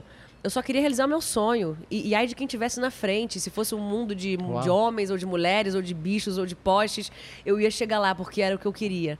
Então, na época, assim, no meu início, eu tenho muito essa lembrança e é o que me move até hoje, assim, do quão difícil foi, de tudo que eu abri mão, que eu sempre brinco, só eu e Deus sabemos de tudo que eu abri mão e do Verdade. que eu pensei, do que eu bati cabeça na parede, nem meus pais estavam comigo todos os dias, sabem. E, e do quanto eu, eu reconheço isso, sabe? De tudo que foi válido e tu- tudo que eu faria tudo de novo, assim, porque deu certo, porque eu cheguei lá. E aí, quando vem ainda com esse molho, né, de, poxa, ainda era um ambiente muito masculino, machista também, dominado por homens, e eu fui uma pecinha dessa engrenagem para ajudar a mudar, que hoje está sendo, graças a Deus, muito dominado por é mulheres, verdade, né? cara, é verdade. Isso é muito maravilhoso. Isso é, é um bônus que vem, assim, de, um, de uma luta que foi muito gostosa de travar. E é muito legal esse, esse comentário que você trouxe, que tem até alinhado com a questão de transformação e o tema brilhante que eu achei que o Copenhague escolheu sobre a questão da borboleta, né? A gente, no lugar que a gente estava, convido todos vocês a virem aqui na loja, que tá linda demais. Tá mesmo, gente? E aqui no jardim colocaram várias borboletas. E a primeira reflexão que eu trouxe foi, nossa, como tem muito a ver a questão de transformação em borboleta. Exatamente. Então é, é exatamente isso. Quando você vê hoje, você vê a borboleta linda, desabrochada, maravilhosa, mas não vê o, o pau que era lá dentro. não- Exatamente. não- quando tava no casulo e não era aquela coisa bonita, né? E você não Pois veio é. pronta, você não veio uma borboleta. E veio todo Isso o que é a graça do processo, né? Eu tenho até Exato. tatuagem, Joy the Journey. A jornada é muito rica. Você tem uma É tatu isso. Enjoy the Tenho. Journey? Que massa. Que é pra você em- é, curtir o, o processo. Se você Sim. só mira lá na frente, você perde muita coisa rica e legal que vai te fazer chegar lá. Mas se- é isso, se já vem de mão dada, de mão beijada ou se cai do céu, você não enjoy the journey. E é ela que te faz, né? Virar a borboleta e, e valorizar cada degrau, cada conquista. Eu acho que é fundamental. Traz muito essa, essa mensagem da gratidão, que eu acho que é, né? A gente tem que ser grata. A gente tem que reconhecer as pessoas que abriram portas e, e todo o processo que fez a gente chegar lá. Foi até engraçado, a gente tava vendo um, um filme na Netflix agora esses dias, que era do 14 Peaks, não era? Sim. E era exatamente isso, um, um cara que ele falou, vou bater todos os recordes, subir 14 das maiores montanhas e tudo mais. E eu falei assim, cara, o cara subia, subia, e é bem isso, né? Aí quando você chega lá, o que, que você faz? Desce. Desce. Loucura, né? É isso. Então o processo, ele vem nessa Muito, escalada, né? com certeza. E é muito legal você. De quando chegar ali em cima, por mais que você vai descer, você curtir esse momento. Eu fui pra terapia por isso, porque eu sou muito inquieta, muito agitada, muito ativa, muito. 220 volts. Então eu. Você eu, é assim, né? eu sou assim, exatamente. Eu sou, não sei se deu pra perceber, mas eu sou dessas. Imagina. Nada, que isso. É, então, na terapia eu trabalhei muito isso, porque as coisas foram acontecendo e eu tava. E era isso. eu Não tinha como dar errado aquilo ali. Era o meu sonho e dentro da gente a gente sabe quando vai ser. Por mais difícil que seja, por mais não que a gente receba, cara, não, eu vou chegar lá. E as pessoas vão desacreditando e, e vão desacreditando e você vai perdendo aquela rede de apoio, vai perdendo, só sobra você mais ou menos. E, e é quando normalmente você chega. Ó, cheguei aqui, ó, vocês aí? Cheguei. Então foi muito isso. E, e aí, como foi acontecendo, né? Depois que eu consegui entrar, quando eu digo cheguei, cheguei lá no Sport TV, lá pequenininha, lá atrás, uhum. que era o meu maior sonho. E aí lá dentro as coisas foram acontecendo e, e você vai percebendo como é gostoso também curtir o degrau que você conquistou, né? Porque eu não fazia isso. Eu, tá bom, e a próximo? Check. E agora próximo? E sei lá, e agora apresentar um programa? Próximo. E agora cobrir uma Copa? Próximo. E agora uma Olimpíada? Próximo. E, agora... e eu ia dando os checks e calma. Curte. Chegou na Copa, porra. Tá um negócio aqui, 60 dias, entendeu? Vamos, vamos curtir, já quero, já tava lá na prova. Então, isso também é muito legal, né? Porque você chega lá no topo da montanha, como o filme diz, e beleza, você vai descer, mas curte. Demorou pra caramba, sabe? Então vamos, vamos aproveitar isso aqui. Enfim, é, é um tema realmente foi muito feliz essa escolha do tema, né, de transformação. Acho que acompanha a gente a vida toda e eu sou muito grata também, e feliz e realizada por ter conseguido isso, meu quando- sonho. Quando vê essa palavra transformação, também acompanha, parece que ela puxa, ela dá um gatilho para uma que chama mudança, né? E tem uma, uma, uma citação maravilhosa, agora não sei de quem é, que é a única coisa permanente na vida é a mudança. E aí eu queria jogar essa bola para você, Laís. Jogar essa bola, meu quadrado, pra você devolver redonda. Por que, que eu falo isso? Porque putz, você é super campeã, né? Dentro de uma modalidade. E aí você começa outra modalidade, aí você teve seu acidente. E, pro- e você viveu na pele, a única coisa permanente na vida é a mudança, só que foi aquela. Às vezes uma mudança, ela vai de uma maneira mais perene. A sua foi do dia pra noite, realmente, uma grande transição. E, e dói pra muitas pessoas mudar, né? Mas você não teve, não tem escolha. É ou você encara e dá um bom significado. Como é que foi pra você? Você tava no, seu- no auge, assim. Então, né? Você tava no, no auge. E foi aquela transição. Porque eu acho que todo atleta, ele sabe que a carreira dele, ele sabe mais, mais ou menos até com quantos anos que uh, talvez vai chegar o, o- né? o jogador de futebol sabe quando ma- mais ou menos a aposentadoria dele, o fim da carreira. Você nem pensava nisso.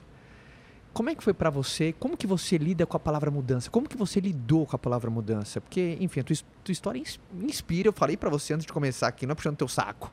Né? Falei antes de começar o podcast e eu quis trazer aqui de novo. Mas como que você encarou essa palavra mudança na sua vida? Porque eu acredito que vai ajudar muita gente que tá ouvindo a gente aqui.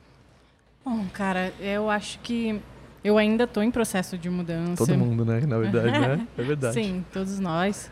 A todo tempo, Uhum. cada semana, cada dia. E aconteceu dessa forma. Eu estava fazendo um esforço gigantesco, com muita adrenalina, com muito movimento, e de repente eu fiquei sem movimento numa cama e, tipo, como lidar? Sabe? Como fazer? Como ah, sustentar aquela, aquele emocional? Ahn, como sustentar, sabe? Isso Sim. tudo, aquela a, a parada toda. Do nada, eu tava numa cama, eu tava usando fralda, eu tava com os médicos, eu tava com, sabe, com a galera que eu não entendia aquele mundo. E tive que me adaptar rapi- rapidamente. Eu acho que o esporte me trouxe isso, me trouxe Essa mentalidade essa, mais é, forte, essa assim? resiliência, eu Uhum. acho. Sabe? De ter aguentado é, febre, dor, sei lá o que. E o não movimento. No comecinho, Toda o não falar. né? É, o não falar. ah, e depois a transformação de como me entender num corpo que não se move, como me entender como uma pessoa cuidando de mim 24 horas por dia, dentro da minha casa, com a mão na minha carteira, no meu banho, no meu lá, lá, lá, lá. Pra- tem um monte de coisas, sabe, para se adaptar. E ah, como eu fazia todo esse esforço físico, hoje eu faço mental e eu não falo Uau. bem, tá ligado? Eu não, eu não, não desenrolo a parada do jeito que eu gostaria, como era lá na ginástica, como era no esqui. É, mas eu, eu, sabe, pego algumas pessoas ah, como exemplo, assim como eu tinha os meus heróis ali na, ah, no esporte Uhum. e levo para a vida, sabe? Tento ressignificar, tento, sabe, colocar as coisas nos trilhos de novo para dar prazer de fazer de novo alguma coisa, sei lá, para dar prazer de ir num bar, para dar pra- prazer de ir para uma balada, De viver, é, né? de viver e hum, tá num mundo onde é um mundo que você depende da independência. Você depende de se virar, de se, se desdobrar. E hum, eu não tenho isso hoje. A Uhum. gente não tem, literalmente. É, você chega nos lugares, não tem adaptação. Você tenta, sabe, se mexer de alguma forma e, e não vai, mano. Tipo, não vai. não tem estudo, não tem artigo, não tem. Tem pouca coisa, sabe? Sim. Então você fica nessa busca. Eu acabo vivendo o meu mundo paralelo ali. É, eu tenho sorte de estar trabalhando, de estar aqui hoje. É, enfim, de poder contar a minha história. Tenho sorte de a minha história ter ido para a TV, sabe? De ter subido, que a grande maioria não tem, não tem. É, tem cadeirante que você vê que passa o dia todo no quarto, que vive o celular. Se e se consegue, se tem conexão, sabe? Se tem Wi-Fi, se tem celular, enfim. Quanto menos dinheiro, mais, mais precário é a Uhum. vida daquela, daquela pessoa. Mas eu tenho sorte, como mulher, mulher cadeirante hoje, é, e tenho orgulho também de estar levando um pouquinho, sabe? Isso, eu só queria ter mais força e mais conhecimento para poder colocar na mesa e fazer as pessoas enxergarem que tem coisas que é realmente é, necessário, sabe?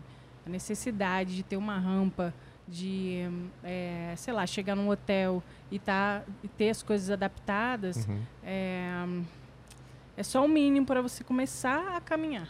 Imagine vocês agora não poderem, entendeu? Sair aqui e não ter um carro adaptado. Por isso que a É, palavra mudança pra você teve uma coisa que teve que trabalhar constantemente. assim. Muito e transformar. Eu quero transformar, por exemplo, eu estou numa cadeira de rodas que é toda de plástico, que é, tem ferro também, mas é pesado, é isso, é aquilo. Eu queria transformar, queria que fosse dourado, queria que fosse de couro, queria que, sabe, que mudasse, igual Uhum. a gente ah, faz com os carros, por exemplo, que fosse pra gente. Só que não tem uma grana, não tem gente colocando grana nisso Uhum. nem pensando nisso. Então, acho que eu queria mudar essas coisas, pequenas coisas. Tem até uma, uma, uma expressão que é o que está no nosso controle. Por isso que a palavra transformação, você não controla o que acontece com você. Você não consegue controlar tudo o que acontece. Algumas coisas você consegue influenciar. Acabamos de viver um período que provou isso no dia a dia, Provou né? no dia a Por dia. no mínimo dois anos. Né? Você não controla. Mas você controla o significado de todas as paradas que acontecem com você. O significado é só seu que dá. Ninguém pode dar um significado pra uma coisa que aconteceu com você, se não é você. Você pode aceitar o significado do outro. Aí é com você. Mas é importante quando tem esse resgate, né? Por isso que eu queria perguntar essa, essa, essa bola pra você, Fê. Dentro da tua carreira, você já pensou assim, naquele momento tava desafiador de chutar tudo pro ar, chega? Você já pensou em desistir assim? De quase apertar aquele botão da desistência? Porque parece que tem um botão na nossa cara todo dia que é o botão da desistência. É, é, assim, como eu te falei, é, eu, eu peguei esse sonho pra mim, e até hoje eu falo isso, eu saí do esporte, eu tô em milhões de outros projetos, porque justamente eu cheguei lá, assim, Uhum. de- desci da montanha, de subir outras pico, assim, montanhas, já entende? Ficou com. Então, assim, nada mais no meu coração vai ocupar o que o esporte ocupou. Isso eu já dei check. Eu saí porque eu sou inquieta, tendo 220 volts, eu não tinha mais o que fazer lá, eu ficava naquele, e aí, e agora, e agora? E tive que descer essa montanha pra subir outras, e tô amando. E foi exatamente o que eu me propus a fazer. Uhum. É, então, nessa subida da primeira montanha, na, na- na realização ali do- do- da carreira no esporte, eu, por eu querer muito, é que você não tá entendendo o nível do desejo. Eu assim, tô. você não tá entendendo. Eu É- tô Era uma entendendo, coisa... Eu consigo entender. Eu Exatamente. É assim, sentir. fora do normal, assim. Isso me fazia. Sabe o lance que eu falei assim? Que a gente sabe quando é pra ser? Sim. Eu falava isso na minha peça, inclusive. A gente sabe. Dentro da gente, por mais que todo mundo fale A ou B, ou sim ou não, a gente sabe quando é pra ser. E eu sabia que era pra ser. Então eu nunca pensei em desistir porque o meu desejo não deixava. Eu já achei que não ia dar certo. Isso Sim. eu já achei. Posso assim- fazer pergunta também? Óbvio. Claro. tipo assim, como que você encontrou essa vontade de querer, entendeu? Porque tem gente que não encontra, É, exatamente. só fica estagnado Eu- e fica daquele jeito e, mano, não sai. Privilégio, cara. Eu me sinto muito privilegiado. Não tem uma receita assim. É porque Estudar, né? Eu- é assim, eu sempre amei praticar esporte. E aí, infelizmente, no Brasil, você sabe muito bem disso, a gente tem que escolher entre estudar ou fazer Sim. esporte profissionalmente, né? Que eu, aliás, deixa aqui meu recado, é uma receita infalível pra mim, educação com esporte, mas a gente ainda não Claro. conseguiu chegar lá. Então, no momento ali de decisão, eu era federada no vôlei de praia e meus pais, muito democraticamente, falaram, vai estudar, né? Me deram essa opção, ou estuda ou estuda. Então, eu tive que sair do vôlei, mas eu não queria me afastar desse mundo que eu amava, que era o esporte, que pra mim reúne as melhores... é, os princípios e valores mais lindos que eu já vi, né? Uhum. Então, assim, o espírito de grupo, o espírito esportivo, saúde, é, união, disciplina, tudo. Então, eu queria ficar nesse mundo. E o jornalismo foi uma solução para eu continuar falando de esporte. Então, desde que eu entrei na faculdade, cara, era isso. Eu queria trabalhar no Sport TV. Não sabia nem se era com vídeo, se era narrando, se era comentando, se era produzindo, se era gravando, sei lá. Mas então, o meu foco desde o início foi esse, entendeu? Então, assim, eu tive o privilégio realmente de já chegar nesse momento de decisão é, sabendo muito o que eu queria. Então, esse desejo já veio meio que comigo, assim. Então, isso me fez, talvez, não pensar em desistir, mas muitas vezes nessa caminhada, é, de tantos nãos, né, de tanto desconfiança, de tanto ter que provar por ser mulher, por ser lourinha, por ser que eu, que eu mesmo assim eu sabia, apesar disso tudo, de ouvir coisa e ter que deixar pra lá. Então, muitas vezes eu pensei, cara, realmente acho que, assim, não é pra mim. Mas durava um segundo. É igual vontade, vinha e passava, entendeu? Dava e passa. Então, não, é, é assim, vamos. E aí eu, eu transformava isso em transformação, Sim. em combustível cada vez mais. Não é pra mim sim. Não, que isso? Quem é essa pessoa? Que isso? Você se dá Vai bem com o é? desafio quando alguém fala, pô, você não pode. Nossa. Acho que você não tem capacidade. Quê? Aí você- Amor, você tem noção. a imaturidade, completamente. Eu não, não tenho maturidade pra isso, né? Me deu bem. E não é todo mundo que responde bem assim, né, cara? É, eu, eu sou Mas- bem competitiva. Competitiva, é, é. muito, É. muito. É tipo, ah, fala assim, duvi, assim. duvido é a palavra. Assim, meu filho de seis anos sabe disso. Se Mamãe duvida, eu vou pra lá. mim e faço. fala assim, nossa, como você é maravilhosa. Ah, tá bom. Você não é capaz. Ah, Nossa, É. completamente. vem aqui, amor, ó.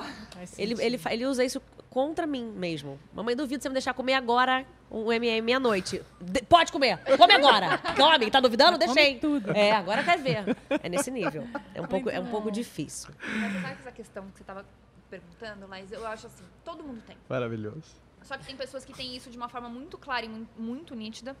E eu também acredito que tem pessoas que tá com aqueles sonhos, com aquelas metas, com aquela coisa que você sonha, mas guardado num baúzinho aqui dentro, você não tem coragem de pôr pra fora.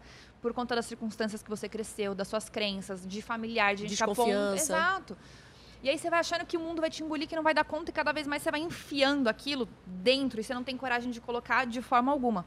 E aí o que, que eu vejo? Que todas as vezes que a gente tem medo de executar alguma coisa, vocês me, me, me corrijam se vocês acharem de outra forma, é toda vez que o nosso medo ele começa a ser muito maior que o nosso sonho. Então eu tenho uma puta meta, eu tenho um sonho, eu tenho um objetivo, mas eu deixo de realizar, eu não sou o fazedor porque meu medo é muito maior. Aí eu falo, a gente às vezes talvez tem que sonhar um pouco mais. Porque se o seu medo é tão maior que o teu sonho, tem que sonhar um pouco mais. Então eu até gosto de brincar com a galera que às vezes fica né, nessa coisa, meu Deus, vou, não vou, vou, não vou. Bota a cabeça no travesseiro e o que você mais precisa fazer hoje é ter coragem de sonhar. Sim. Vai com medo. pensar grande, exato. Vai assim É, vai mesmo. medo. É. E é muito legal, já que a gente tá no tema de transformação também, às vezes esse desejo muda, né? Assim, eu poderia ter começado lá com esse desejo de trabalhar com esporte, no meio da faculdade, descoberto uma outra paixão, outro dom, ou enfim, dei check nisso, né? De maneira que eu amei, que eu nem nunca imaginei chegar nos lugares que eu cheguei. Eu, eu, eu realizei sonhos que eu nem sonhei, na verdade. E aí, agora mudei o desejo, é isso, nunca mais vai ter aquele daquele tamanho. Mas você vai, óbvio, você é movido a desafios. Mas tem uma mística em torno da palavra desistência, mas a gente tem que sempre olhar o contexto. Por exemplo, às vezes desistir do que do- nos faz mal, o que não faz mais sentido, é É a mais inteligente. Exatamente, É, com inteligência. certeza. Aquela parada de deixar pra trás aquilo que nos leva pra frente, ou tudo bem, é uma coisa que não, não nos preenche mais, é uma inteligência, aquela coisa, né? Subir uma montanha é incrível, mas nem toda montanha vale a pena mais. É. É que aquela pergunta, quem disse que você tem que ser a mesma coisa pro resto da vida? Deus que me livre e guarde. Pois é. Então, assim, ah, eu fiz de uma Deus. formação, então eu tenho que ser aquilo pro resto. Mas eu tô Nada. infeliz. Não, mas Não, eu fiz aquilo, mas eu é tenho que continuar. Por né? isso que eu digo que a gente Você sabe lá você dentro, uma porque essas coisas assim né? que a Você gente. teve uma transição, né? Vai, ficar, vai o esporte. Total. Mas assim, rapidinho, só pra arrematar. Por isso que a gente fala assim, é, dessas coisas que a gente desiste, que é do jogo desistir, às vezes é muito mais inteligente desistir do que ficar dando murro em ponta de faca. Só uma licença, Não licença, eu vou bate. comentar, pelo amor de Deus. Que abuso, cara, que abuso. Mas eu acho que é uma sacanagem se abrir sozinho, né? Continue, isso? continue. Não, Nossa. Fernanda, responda. Sabe? Do né? nadão. Do nada. Essa Não, agressão aqui. Não, deu uma baixada É, não, eu acho que essas, essa- esses fatores e desafios e novas empreitadas, enfim, que, que são passíveis de desistência, e, e quase todas são, não são as que batem esse sentimento na gente, tipo, é pra ser, vai dar certo, sabe? Raramente a gente desiste de uma coisa que a gente sabe lá no fundo, por mais que só a gente saiba que vai, vai ser, o que vai rolar, entende?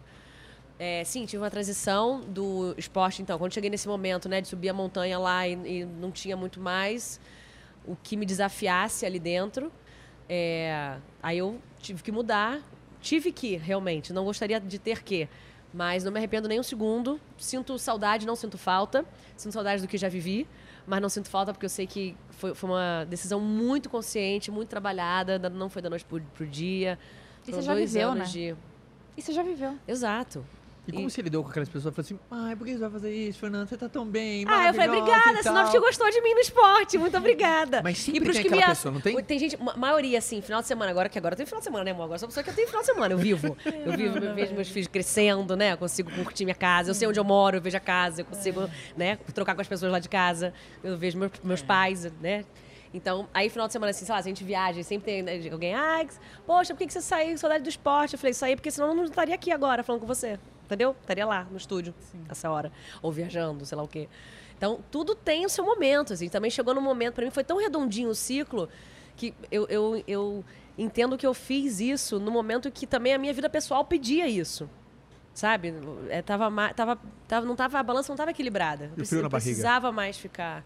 E o frio na barriga, como você lidou? Tem muita, por quê? Tem muita gente que tá no mesmo momento que você agora. Aham. Na circunstância dele. Tá naquele mesmo Sim. momento, naquele frio. Vou, não vou, vou, não vou. E falam que ah, o, o, o, o fundamento, o primeiro ah, princípio da, da desistência, da- dentro da psicologia da desistência, é hesitação. Hesitação é, é o fundamento número um da desistência. Aquela vou, não vou, vou, não vou, vou, não vou, toma, não Aham. toma, peço pra sair, não peço pra sair, troca, não troca, troca, não troca, troca, não troca. É aquelas pessoas que não sabem nem se decidir, então já desistiu, porque ela não soube escolher. Sim. Muitas pessoas tá, vou, não vou, vou, não vou, vou, não vou. E você lembra do dia, vou, não vou, vou, não vou, de, não sei como foi, mandar um e-mail, mandar uma mensagem, falar, tô É, fora. Não, não Como é que imagina. foi esse- Foi construído isso, foi construído, foi isso. Assim, Mas na minha cabeça lidar? teve esse dia do, Teve. do vou construir ou não vou construir, entendeu? A partir de amanhã eu começo a construir essa minha saída, essa minha transição ou não. Isso teve reunião em família, ouvir todo mundo, o que, que achava, o que, que não achava, apesar de a gente já ser muito próximo, todo mundo entender. Não teve ninguém que falou, nossa, que surpresa! Não teve. Lá de casa, né? Da família, assim, Sim. meus pais, tal, meu irmão. Não teve. Então, já era uma coisa que eu- com eles eu já vinha construindo. Aí faltou bolar isso na cabeça do tipo, externo isso agora, vou, vou verbalizar ou não. E, eh, e aí foi isso. Não, vai, é isso. É, pessoalmente fazia muito sentido pra mim. Uhum. E o pessoal, o meu lado pessoal é, é quase mais, assim, 99%, né? Da minha vida. Eu, eu sou uma pessoa que eu vivo muito família, eu gosto muito de estar com eles, de estar em casa. Então chegou um momento que começou a pesar muito eu não ter o final de semana, eu ficar nas coberturas todas, sei lá, no mínimo 60 dias fora, apresentar um programa que era domingo, então me prendia o final de semana todo. Enfim, e, e é isso. E principalmente movida por esse, essa falta do tal do frio na barriga, do desafio, do novo estímulo, do novo incentivo. Entendeu? E aí eu falei, É aquela. cara, eu, eu, vou. preciso buscar uma sarninha pra me coçar, né? Total, que você perguntou, ah, e o frio da barriga? O, dia, que não, o dia que não tiver mais. Você que viu? isso? É assim aqui? Abemos chocolate. Que Pode isso? abrir aí, Laís, ó. Maravilhoso. Tô, tô pegando pra você. Que. Ó, a gente tem que. Olha, o problema de comer nesses negócios é assim: a gente tem que combinar que se alguém tiver com dente sujo, avisa. tá? Porque ninguém merece aqui, eu dando só um é sorrisão. Ai, É, cheio de chocolate mesmo, no dente. E essa pergunta que eu queria Eu mandar queria pra fazer você. uma pergunta antes que eu, antes que eu esquecesse. Então manda, manda, eu- amor. Que eu ainda tô no Manda, meu. rainha. Você que é Ainda rainha. tô no meu pós-maternidade, que ainda a memória ainda não tá 100%. Sabe que Tá eu perdoada. três filhos, Fernando. Ó, pra vocês. Três. Maravilhoso. Muito bom, muito bom. Até Coragem. que o pessoal brinca comigo, né? Porque cada ano o pessoal se encontra depois de um ano. Nossa, mais um. O pessoal brinca, nem me chama mais de Caio Carneiro, é Caio, Caio Coelho, Coelho. turma. Verdade, mudou, mudou o bicho. Faz mais sentido. Mas mais com sentido. certeza. Mas, manda a pergunta, que A gente, é- né, a gente foi criado no esporte, né? Então, nossa família é super esportista, nossos filhos, a gente sempre bota no esporte. E eu acredito que a mentalidade do esporte, ela é muito rica, ela Muito, agrega muito. muito. E até é engraçado que às vezes eu falo, a- alguém vem me pedir conselho profissional, ah, o que, que você acha, como eu posso evoluir? Eu falei, vai fazer um esporte, o esporte ensina tanto, né? Resiliência e tanto. E aí, Laís, eu queria que você compartilhasse um pouco, já que você tem uma pessoa que participou de muita competição, você foi forjada no esporte desde pequena, acho que se não me engano, desde os quatro anos de idade. E eu acredito que todo mundo toma porrada na vida. Cada um, obviamente, nas suas dimensões. Sim. O que que, o que que você acha, assim, o número um de mentalidade que você desenvolveu em tantos anos no esporte que te deu força para tomar porrada e falar, cara, vou lá de novo, vencer? Eu acho que o primeiro foi o amor. Eu já amava ginástica, comecei muito novinha. É, e esse trabalho em grupo, é, eu entender o que eu estava fazendo, me fez é, gostar mais e me entregar mais. E conforme eu fui entendendo é, que o mundo competitivo, ao mesmo tempo que ele era muito sacrificante, que eu, sei lá, fiz é, cirurgia atrás de cirurgia, é, isso eu ainda queria voltar, mas era, sei, não, não era só competitividade, não era só me, me superar. Acho que era um todo, sabe? Era conviver com as meninas, era ah, ter mais paciência na hora de, de, sei lá, de me apresentar. Eu errava, voltava, tentava errar para o outro lado para ver, sabe, tentar fazer de uma outra forma. É, então isso, assim, acho que foi uma, uma junção de, de elementos aí que me tornou assim uma mulher mais forte, é, me trouxe ah, mais paciência para viver o que eu vivo hoje, sabe? Me, me fez abrir os olhos também, é, me- é, me trouxe mais ah, coordenação, sabe? Para tudo mesmo, para, sei lá, fazer uma coreografia, para caminhar, para correr, fazer outro esporte. Tanto que eu estava fazendo um esporte, pro meu ponto de vista, é um dos mais difíceis, que é a ginástica. E fui também pro esqui, que ele é ele te pede muita dedicação, muita força, muita coragem também para fazer os saltos é lá, as verdade. acrobacias. Então, acho que foi tudo isso. E- Sabe que isso que você falou da paciência é muito interessante. É uma palavra que eu venho desenvolvendo na minha vida, assim, porque eu sou ligada no 550 também. E é muito engraçado como a gente às vezes acha, pela intensidade que a gente coloca nas coisas, que a gente consegue encurtar tudo na nossa vida. E nem tudo a gente consegue encurtar com intensidade. Muitas vezes a gente tem que ter paciência para poder ter a intensidade pelo tempo necessário para as coisas acontecerem. Enjoy the journey. Exato. É. E o É mundo tá exatamente muito isso. líquido, né? Tá tudo muito líquido. A gente tá sabe? no, no tempo do Tá toque, gente. É- É, rápido. um toque o nosso Exato. tempo hoje. Pede, É. chega em casa, dois segundos. Total, chega um carro, chega uma Express, comida, a fast. gente vê a vida dos outros, a gente fofoca, a gente trabalha, a gente. Tudo num toque. Sim. Como é que eu vou esperar um anúncio de 5 segundos? É Muito longo pra mim. É louco. E Sim. com criança toma uma proporção maior ainda, desesperadora, cara. Eu E fico vocês louca. acham certo isso? Não, lógico que Não, não. acho que a Acho, gente que- enlouquecedor. Respirar um pouco e Total. um pouquinho só menos. Quem foi que falou pra Bem gente esses pouquinho. dias? Eu Acho que foi num, num, Nossa, num acho pod- fundamental Acho dar que no uma. podcast, acho que foi o. Murilo Gun. Que ele falou, o mundo ele tem a tendência natural de nos acelerar. Ele vai sempre colocar Sim. a gente, vai, vai, vai. Informação, tecnologia, cabe a você estar presente pra falar, opa, não. Não. Agora, não quero.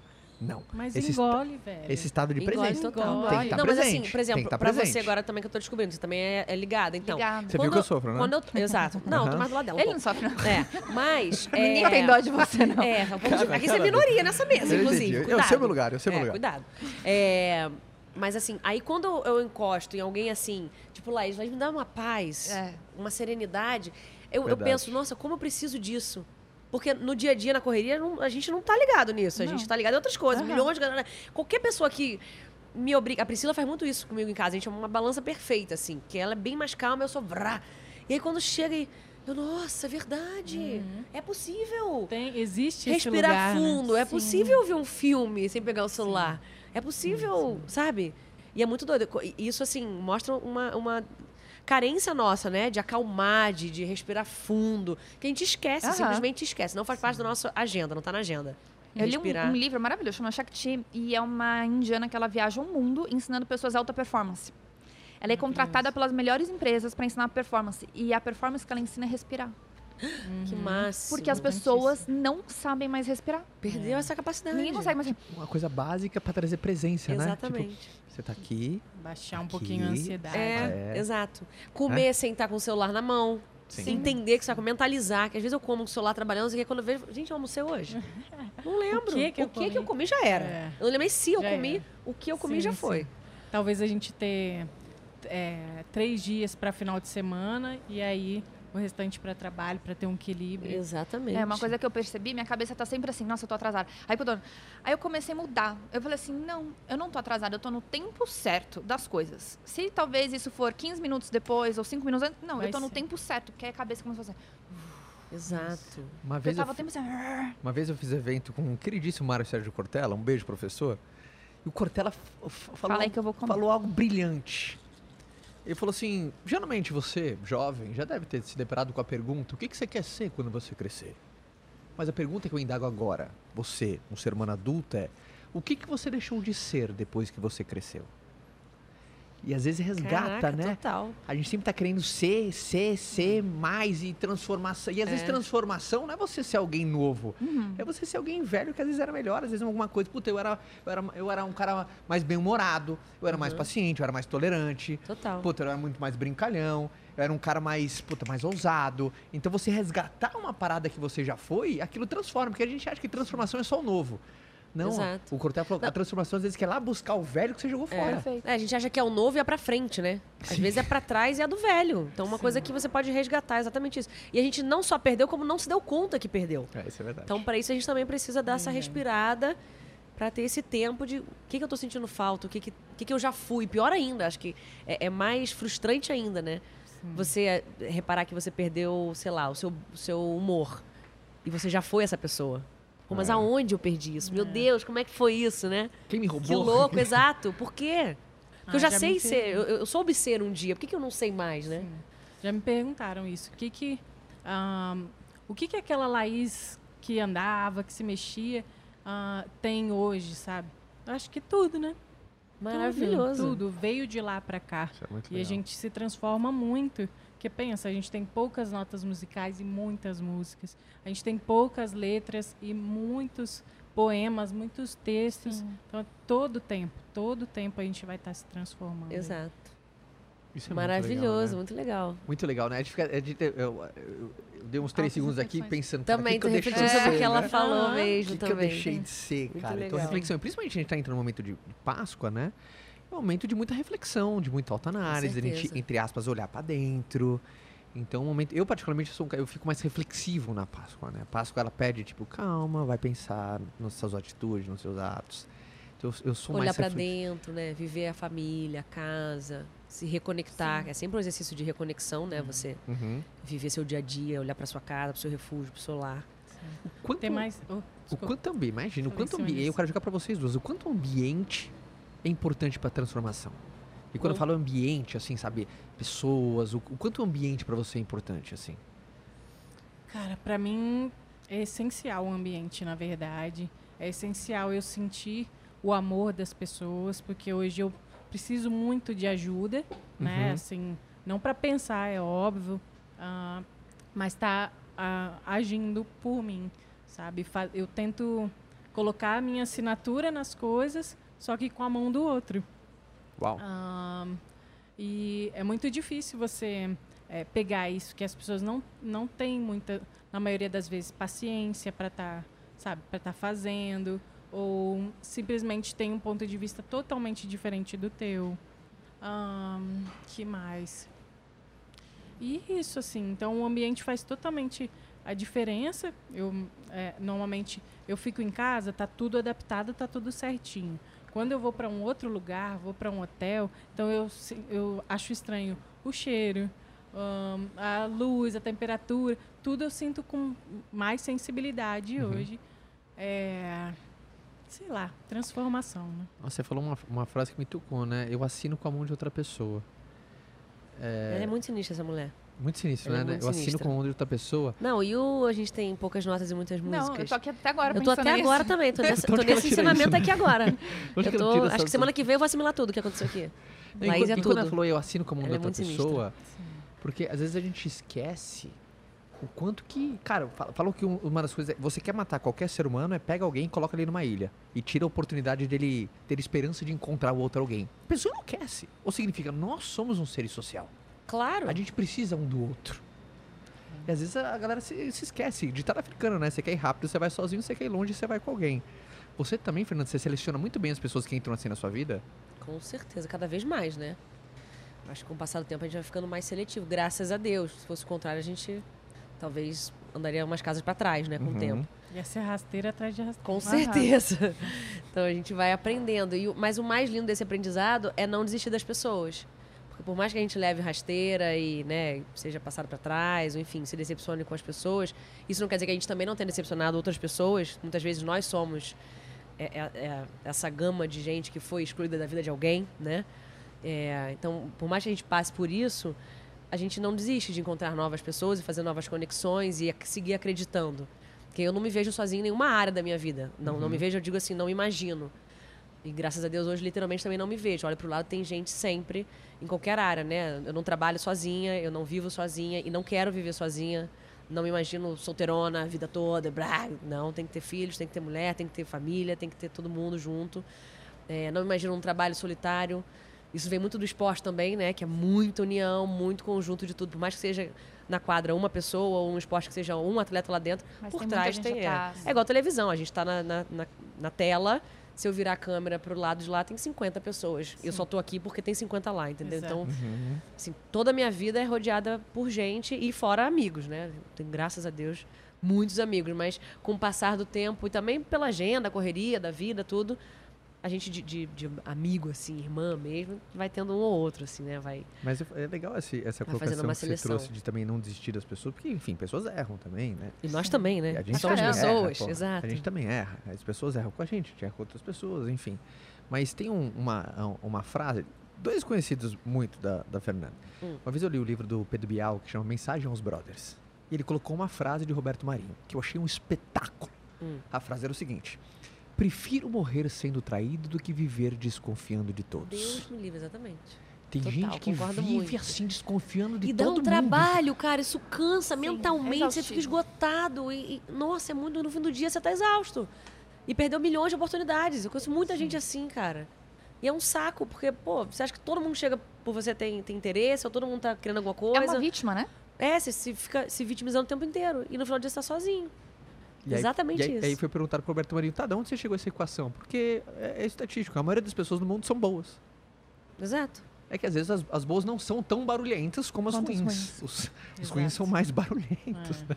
As Com pessoas certeza. boas às vezes são mais silenciosas. Exato. Silêncio dos bons, né? Né? Tem muito disso. Muito. Duas- Olá. Ah. Ah, manda, amor. fala. Não, manda, Não, manda, a gente senão tá falando dessa questão de pessoas, Eu vou né? comer mais um. E a Laís comentou de, de herói, que foi muito importante herói. E eu acho que também tem essa parte da, da escolha que a gente tem ao nosso redor, mas também tem pessoas que às vezes são aquelas, aquele ponto que a gente olha e fala, eu vou nele, eu vou seguir ali, eu vou seguir ali, e você comentou. Então eu queria ver quem são os heróis de vocês. Cara, posso eu? Pode? Na verdade, eu nem consigo colocar um nome aqui. É Porque difícil. são muitas pessoas. Não, a gente quer confusão. A É. gente quer confusão. Um só. Um só. E todo Pra mundo criar do Brasil no vai saber. parquinho. Fogo no parquinho. A Isso. gente gosta de confusão. É isso, acho que. é isso, ó. é Queremos isso. nomes. Você não fuja da pergunta. Você Com certeza eu vou fugir. Ah, são muitas, na verdade.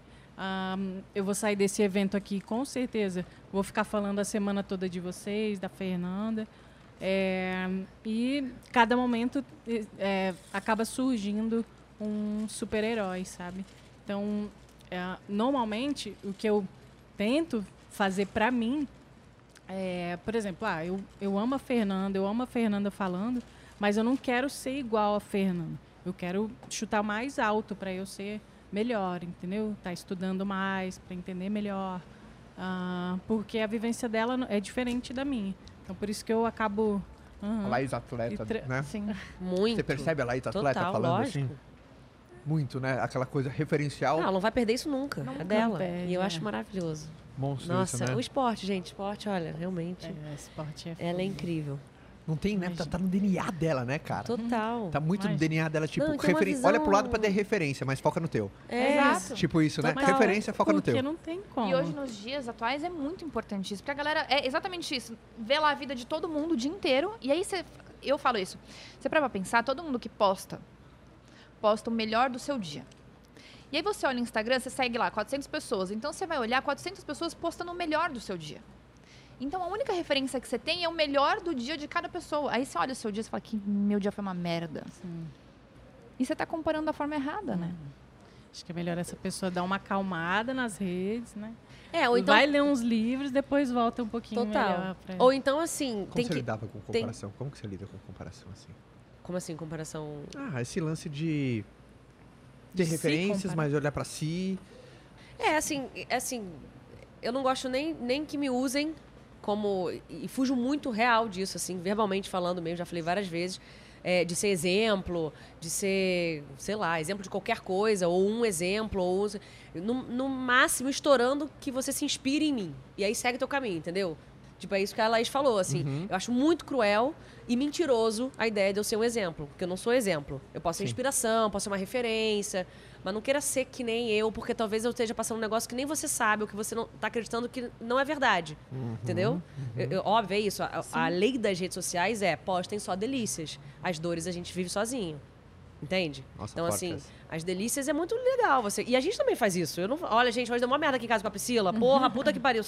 Caramba, poxa, putz grila, desculpa. Caraca, ela queria comer peixe ou frango. Não- ninguém bota isso, eu também não boto. Então, assim, o que eu ia falar é, ou você tem muito essa concepção na cabeça na hora de, sei lá, rolar a tela do celular, ou ir fuscar alguém, ou ver um Instagram, ou nem abre, cara, porque não à toa hoje em dia, né, a gente sabe o, o panorama que a gente vive, principalmente com adolescentes, em redes sociais, tudo que causa suicídios, transtornos, eh, depressão, enfim.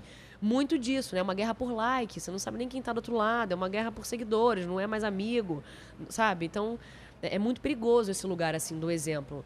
Mas sim, óbvio que eu gosto de, de ver milhões de meninas o tempo inteiro me marcando. Fiz jornalismo por sua causa, tô no esporte por sua causa, ou fiz essa mudança na minha vida por sua causa, ou você me deu força quando assumiu o seu namoro e me ajudou com a minha família. Eu, eu recebi cartas assim, eu estava na janela para me jogar e vi sua notícia e desisti de me jogar e tô aqui, minha mãe me aceitou. Sabe? Então, óbvio que, que, eu, que eu morra abrindo caminhos e portas. Essa é a minha função como comunicadora, assim, poder ajudar minimamente. E usar minha vitrine pra isso, né? De nada adianta eu ter suado tudo que eu suei, que eu falei pra vocês, tudo Sim. que eu ralei pra chegar aqui e usar só pra mim. Eu Não entendi nada do caminho, então, se eu fizer isso, né? Subir essa montanha à toa. Então é isso, assim, eu, eu acho que não, não quero e, não quero mesmo ser exemplo e acho bem cruel. E, e faço assim isso na prática, do tipo, sigo indo no barzinho, que é pra me ver bêbada, ouvindo pagode, sovaco molhado no ombro, entendeu? Agarrada com a galera. Não, a gente vai falar Não disso. Antes da gente começar o podcast, o não vou assim, pagar da fina, da, não vou. eu tive em um momento lá na Copa. Ele, cal- ela, calma, como que eu Exato. tava? Eu tava bem, tava mal? Ele, É não, verdade. calma, você tava bem. Dá brecha pra isso, entendeu? Porque já, ah, eu lembro de você. Ai, já fiquei nervosa. Sabe? Já bate os lugares assim um pouco. É, é, isso, eu pago um preço por isso, mas vou continuar pagando, não tem problema. Sim, todos nós. Fê. Deus, graças a Deus. Graças a Deus. Então é isso, que se inspirem, que. que... Ah, mas isso é ótimo, porque aí a gente para de ter essa necessidade de colocar a gente, as pessoas, num pedestal e de colocar pessoas como deuses. que não E existe, não, cara. Não existe, não existe pessoa perfeita. E assim, não é pra desacreditar também, não. Ah, então não posso gostar. mais. Óbvio que pode, mas, Mas pra não entender que todo mundo pode errar, que todo mundo é um ser Exato. humano normal, né? E- As pessoas vão errar e você não é pior do que elas porque elas estão numa televisão ou numa vitrine maior ou porque tem mais seguidores, pelo amor de Deus. Uhum. Sabe? Então, essa- acho que essa é a mensagem de hoje em dia, assim. E uma, uma. Porque quando a gente fala a palavra transformação, a gente usa muito as nossas virtudes, as nossas fortalezas para se transformar. Obviamente, às vezes a gente compensa alguma fraqueza, mas eu acredito principalmente que transformação vem de você identificar seu ponto forte e pegar ele para você avançar. Sem falsa modéstia, vocês duas aqui. Qual é uma, uma virtude, um superpoder seu mesmo, que se você pudesse contar para alguém, falar assim, Caio, modéstia à parte, o meu isso é diferente. Então, se você pudesse emprestar pra turma que tá ali, eu emprestaria o meu tal. Sem falsa modéstia. Todo mundo tem virtude, mas uma, uma, uma parada que é sua e você sabe que foi decisiva pra você se transformar. Maneiro, maneiro. Maneiro. Vai lá, isso. Tô pensando. Uma só, hein, Laís? Laís tem um É, monte. Daqui a pouco ela vem aqui com a nada, Bíblia, tá que ela é bom. maravilhosa. Quero essa, a gente Vai, encaminhando Laís. aqui ao final Ela, do ela já nosso... fugiu da gente com o nome do, Isso. do- Não, do- sem falsa do modéstia. super-herói. Do do herói. super-herói. Sabe, uma, uma Aham. qualidade sua que você sabe cair Tá, sem tá. falsa Depois modéstia. pede um defeito pra equilibrar também, porque aí a gente Sim. fica um pouco mais à Aí você vontade. fala, aí meu defeito é ser o perfeccionista. É. Ai, sou muito exigente comigo mesma. Não, eu acho que eu sou paciente. Eu Boa. acho que isso assim. Com certeza. Paciente. Isso é um superpoder hoje em dia. É, Uhum. é, no mundo Salva vidas. louco aí. Então, no momento que eu paro assim pra pensar e respiro, que eu vejo a galera toda louca, eu tô tipo pairando, bolando meu meu projeto, sabe, Pra daqui a pouco ele sair bem e não Uhum. não ficar aquele rabisco e tal. Então, acho que é paciência. Posso tirar uma dúvida? Pode. Sempre foi ou se foi aumentando com o tempo?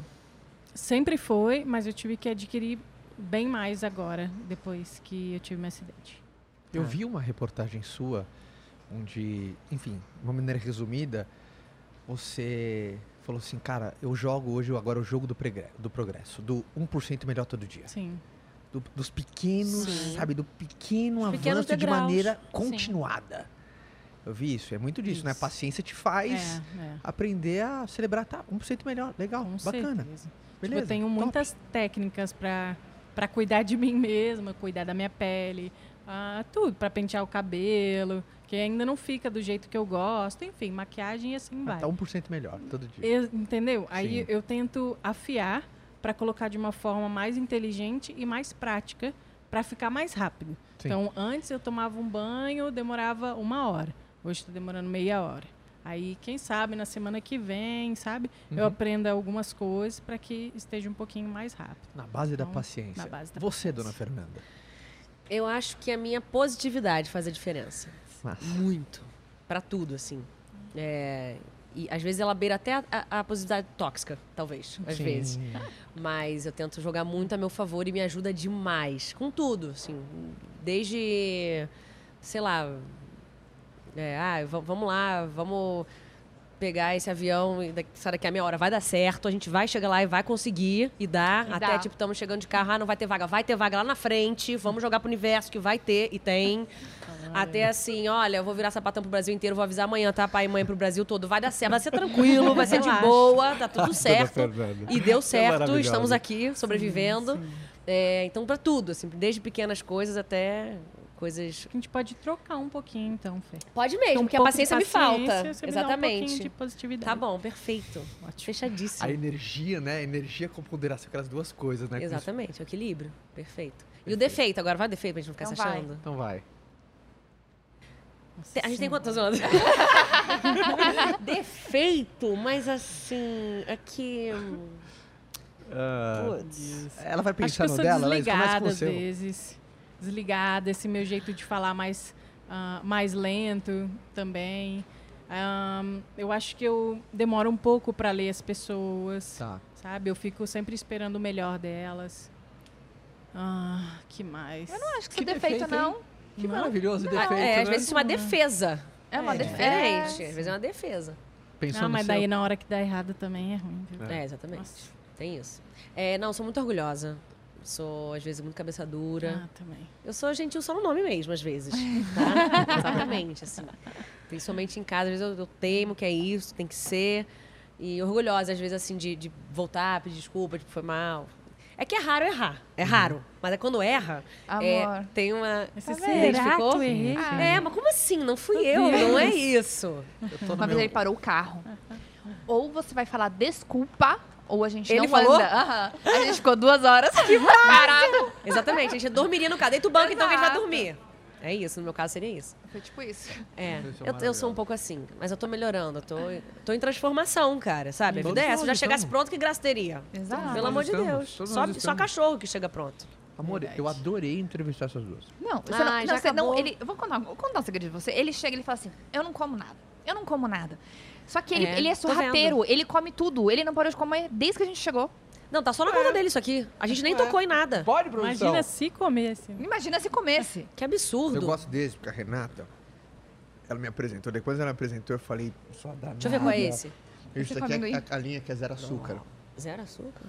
Parece que minha culpa, Hum. ela diminui, é tão gostoso, fica mais divertido. Nossa, mas com amendoim aí pegou pesado. Pegou que pesado. delícia. Pega, depois pega um pedacinho aí que Gente do céu. me ajuda. É tipo assim, pega, mas não pega, né? É. Vem, mas não pega pouco. Eu adorei, amor. Eu Muito adorei, bom. adorei. Maravilhoso.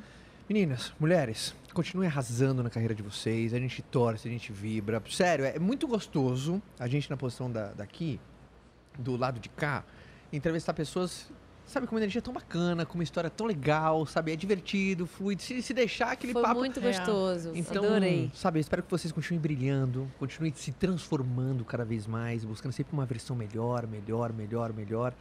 Ah, porque eu acho que é, é, o- é o- é o- a gente veio nessa terra Eu acho que a isso, né? graça da vida é essa, É, né? lógico, a gente constante versão- evolução. Exato. Óbvio. Constante evolução.